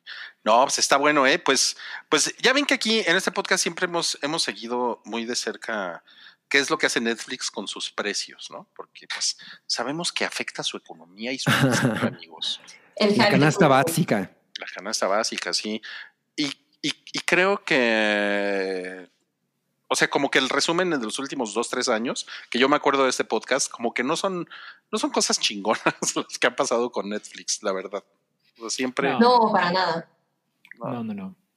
siempre es así No. como de, pero pues, pues bueno, pues si ustedes tienen 219 pesos, quédense con su plan de dos pantallas en 1080p. Sí. Eh, eh, tenemos aquí un chat del sótano. eh, que este es de Bench Brig. Dice: Los veo desde Nogales, Arizona. Mándenme un saludo, macho cabrío. Un saludo hasta Nogales, Arizona, de Benchbridge, de parte del macho cabrío. El siguiente tono de llamada de Ben Exacto, exacto, exacto. Qué bonito, qué bonito. Y también quiero leer este comentario de Hishi, quien se acaba de unir al, a nuestro plan de, de, de fans eh, aquí en YouTube. En 99 Gracias. pesos. Ah, sí, 99 pesos con mejor contenido que Netflix. Dice, yo solo quiero decir que Rullo Bullo está muy mal con el gabinete de curiosidades de Del Toro. Es una chingonería visual y todos los cuentos están basados en escritores interesantes. Pues, Yo no El nivel de debate. Yo solo he visto el primer episodio. En el que sale el Pidia Carrillo. ¿Y te gustó? Sí. Pues me pareció que estuvo bien. No, no quedé así como, uh, Ah, o sea, yo, Mind yo blown. ejemplo, sí, ya también vi varios y la verdad es que los disfruté, pero estoy muy de acuerdo. O sea, las fallas de las que hablan, pues ahí están, son innegables ahí en, en los episodios. Que eso los haga más o menos disfrutables, creo que no necesariamente influye. O sea, están, están cagados. pero muchas gracias por tu opinión, Hishi. gracias. Y pues bueno, vamos a la última nota del día de hoy. Otro no, cállate, que es que salió ya el cartel de Tecate Pal Norte 2000. no mames. ¿Cómo La carita de. ¿Cómo? Está así de, No, cállate. La cara de no cállate Eilish. Cállate. A ver, ¿cómo, cómo, lo, cómo lo ves, Cabri? Pues eh, yo la verdad es que Ay, no, ma- como, como la serie de Del Toro. como Eh. la serie del toro, lo, debo admitir que lo que más me llamaría la atención ir a ver es a Girl Talk porque nunca lo he visto y no mames, me encantaría y ya. Y Toki Monster. Todo lo demás como que meh, Ok. la verdad, la No, pues, verdad, la verdad, la verdad. ¿Y tú, Salchi? Ah, antes de decir algo, estoy confundido porque no entiendo por qué dice viernes, sábado, domingo, pero no queda claro cuándo es qué, ¿verdad? O sea, sí, ¿no? o Sí, eso ¿qué está ahí? raro. Ponle una salchicha al póster. Sí, no mames. Bueno, este, a lo importante que es el, el line-up, a mí me parece que el Pal Norte, al cual nunca he ido, eh, como que ha, se ha hecho de una personalidad que es como lo más destacado del Vive Latino, junto con cosas que puedan estar en Corona Capital, ¿no? Ajá. Sí, muy Como cañón. que ha encontrado una manera muy sutil de, de unir ambos universos. Este, porque pues está, está Café Tacuba, está Panteón Rococó, está Austin TV y está León Larregui, ¿no? Pero no hay otras mil bandas que están en el Vive Latino eh, y, y están de las letras chiquitas, ¿no? Pero pues también tiene Billie Eilish y The Killers y esta clase de bandas que son súper populares y son claramente extranjeras. Entonces, Sebastián Yatra. Creo que, creo que bien, bien por ellos. Eh, insisto, como nunca he ido, realmente no tengo idea de cómo funciona la organización. No sé si se acaba la cerveza, no sé si la gente se pone asquerosa. No mames, en el norte, Bueno. en el norte nunca se acaba la cerveza. ¿De qué estás hablando? Mira, es, es un buen punto. Por otro lado, en el Corona Capital se acaba la Se cerveza. acabó la-. Entonces, Pues sí, pero puede pues, pasar. pues pinches chilangos. Pinches chilangos, no saben hacer. Se la pasan chupando chela. Mira, no, yo no quiero ir, no tengo ganas de ir a este Pal Norte, pero, pero sí me, me dan ganas. O sea, me subiría un avión para ver qué tal. Ok. O ¿Nunca sea, en general, en general te subirías a un avión para ver qué tal. Así como de, "Ay, las, las nubes, las casitas. Viene el piloto. Ay, mira, sí, el mundo. sí se ve, sí se ve la curvatura de la Tierra. Parecen hormiguitas las personas. Mira, dice güey, no, las obras del Vive Latino y del Corona. No, no son las obras. No creo que sean las obras. O sea, esto, estos headliners podrán estar en el Vive Latino y o en el Corona y serían sí, sí. muy premiados. Ujú. Ahora, según lo, lo, lo que decían, pues, yo, yo lo que entiendo es que viernes, sábado y domingo es como el, el, el importante, ¿no? O sea, para que no se junten es el viernes ves a Billie Eilish, el sábado ves a Blink y el domingo The Killers. Ah, solo los headliners. Ah, ya te Se- según- puede, puede- puede ser que tengas razón, Sam. sí. Que además sería lo más lógico, ¿no? Porque si pones al menos a esos dos, alguno de esos dos combinados, sí me imagino el desmadre logístico. Sí, Sí, claro. tienes toda la razón, sí. No, pues a mí no se me antoja ver a los matones, ¿eh? La verdad. Bueno, No, pero ¿cuál de los headliners quieres ver tú, Rui? No, pues nadie, güey. O sea, Me imaginé. No, sí me imagino a Rui con su con sus bermudas cantando All that small things.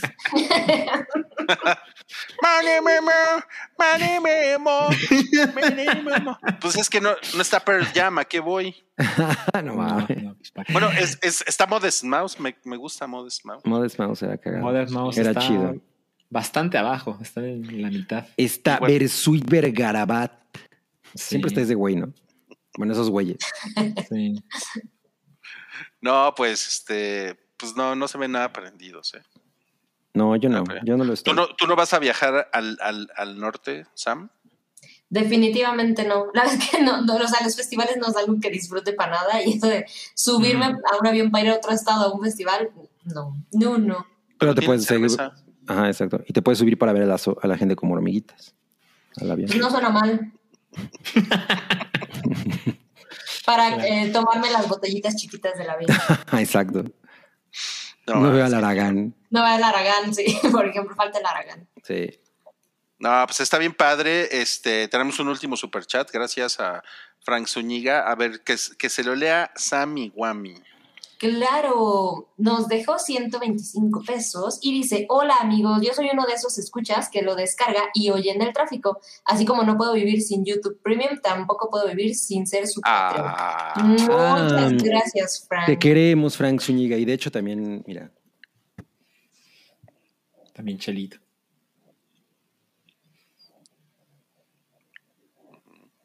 muy bien. también lo quiere mucho. Se anotó. Dijo que lo quiere mucho. Está muy, está muy bonito eso. Muchas gracias, Frank. Muchas gracias. Y pues bueno, se acabó ya el hype 350. Ay, a las 9.32. Ya, suficiente. No, pues, muchas gracias. Suficiente hype. El Gracias, último Sam. hype de Halloween. Gracias a ustedes. No, porque ya empezó la Navidad. Gracias, Sam. Está Sí. muy bonito tu disfraz. Y gracias, Cabri. Y, Gracias. Y gracias, Salchi, por tu reseña de Bardo. No, pues gracias a ustedes, amigos. Bardo el demostré Tacanda. Que se la- Que se la pasen muy bien, ¿sale? Y nos vemos Bueno. la próxima semana. Feliz, Claro. feliz noviembre. Bienvenido noviembre. Feliz noviembre. Ay, Sorpréndeme en noviembre. Feliz Navidad. noviembre, Sí, feliz Navidad. Bye. bye.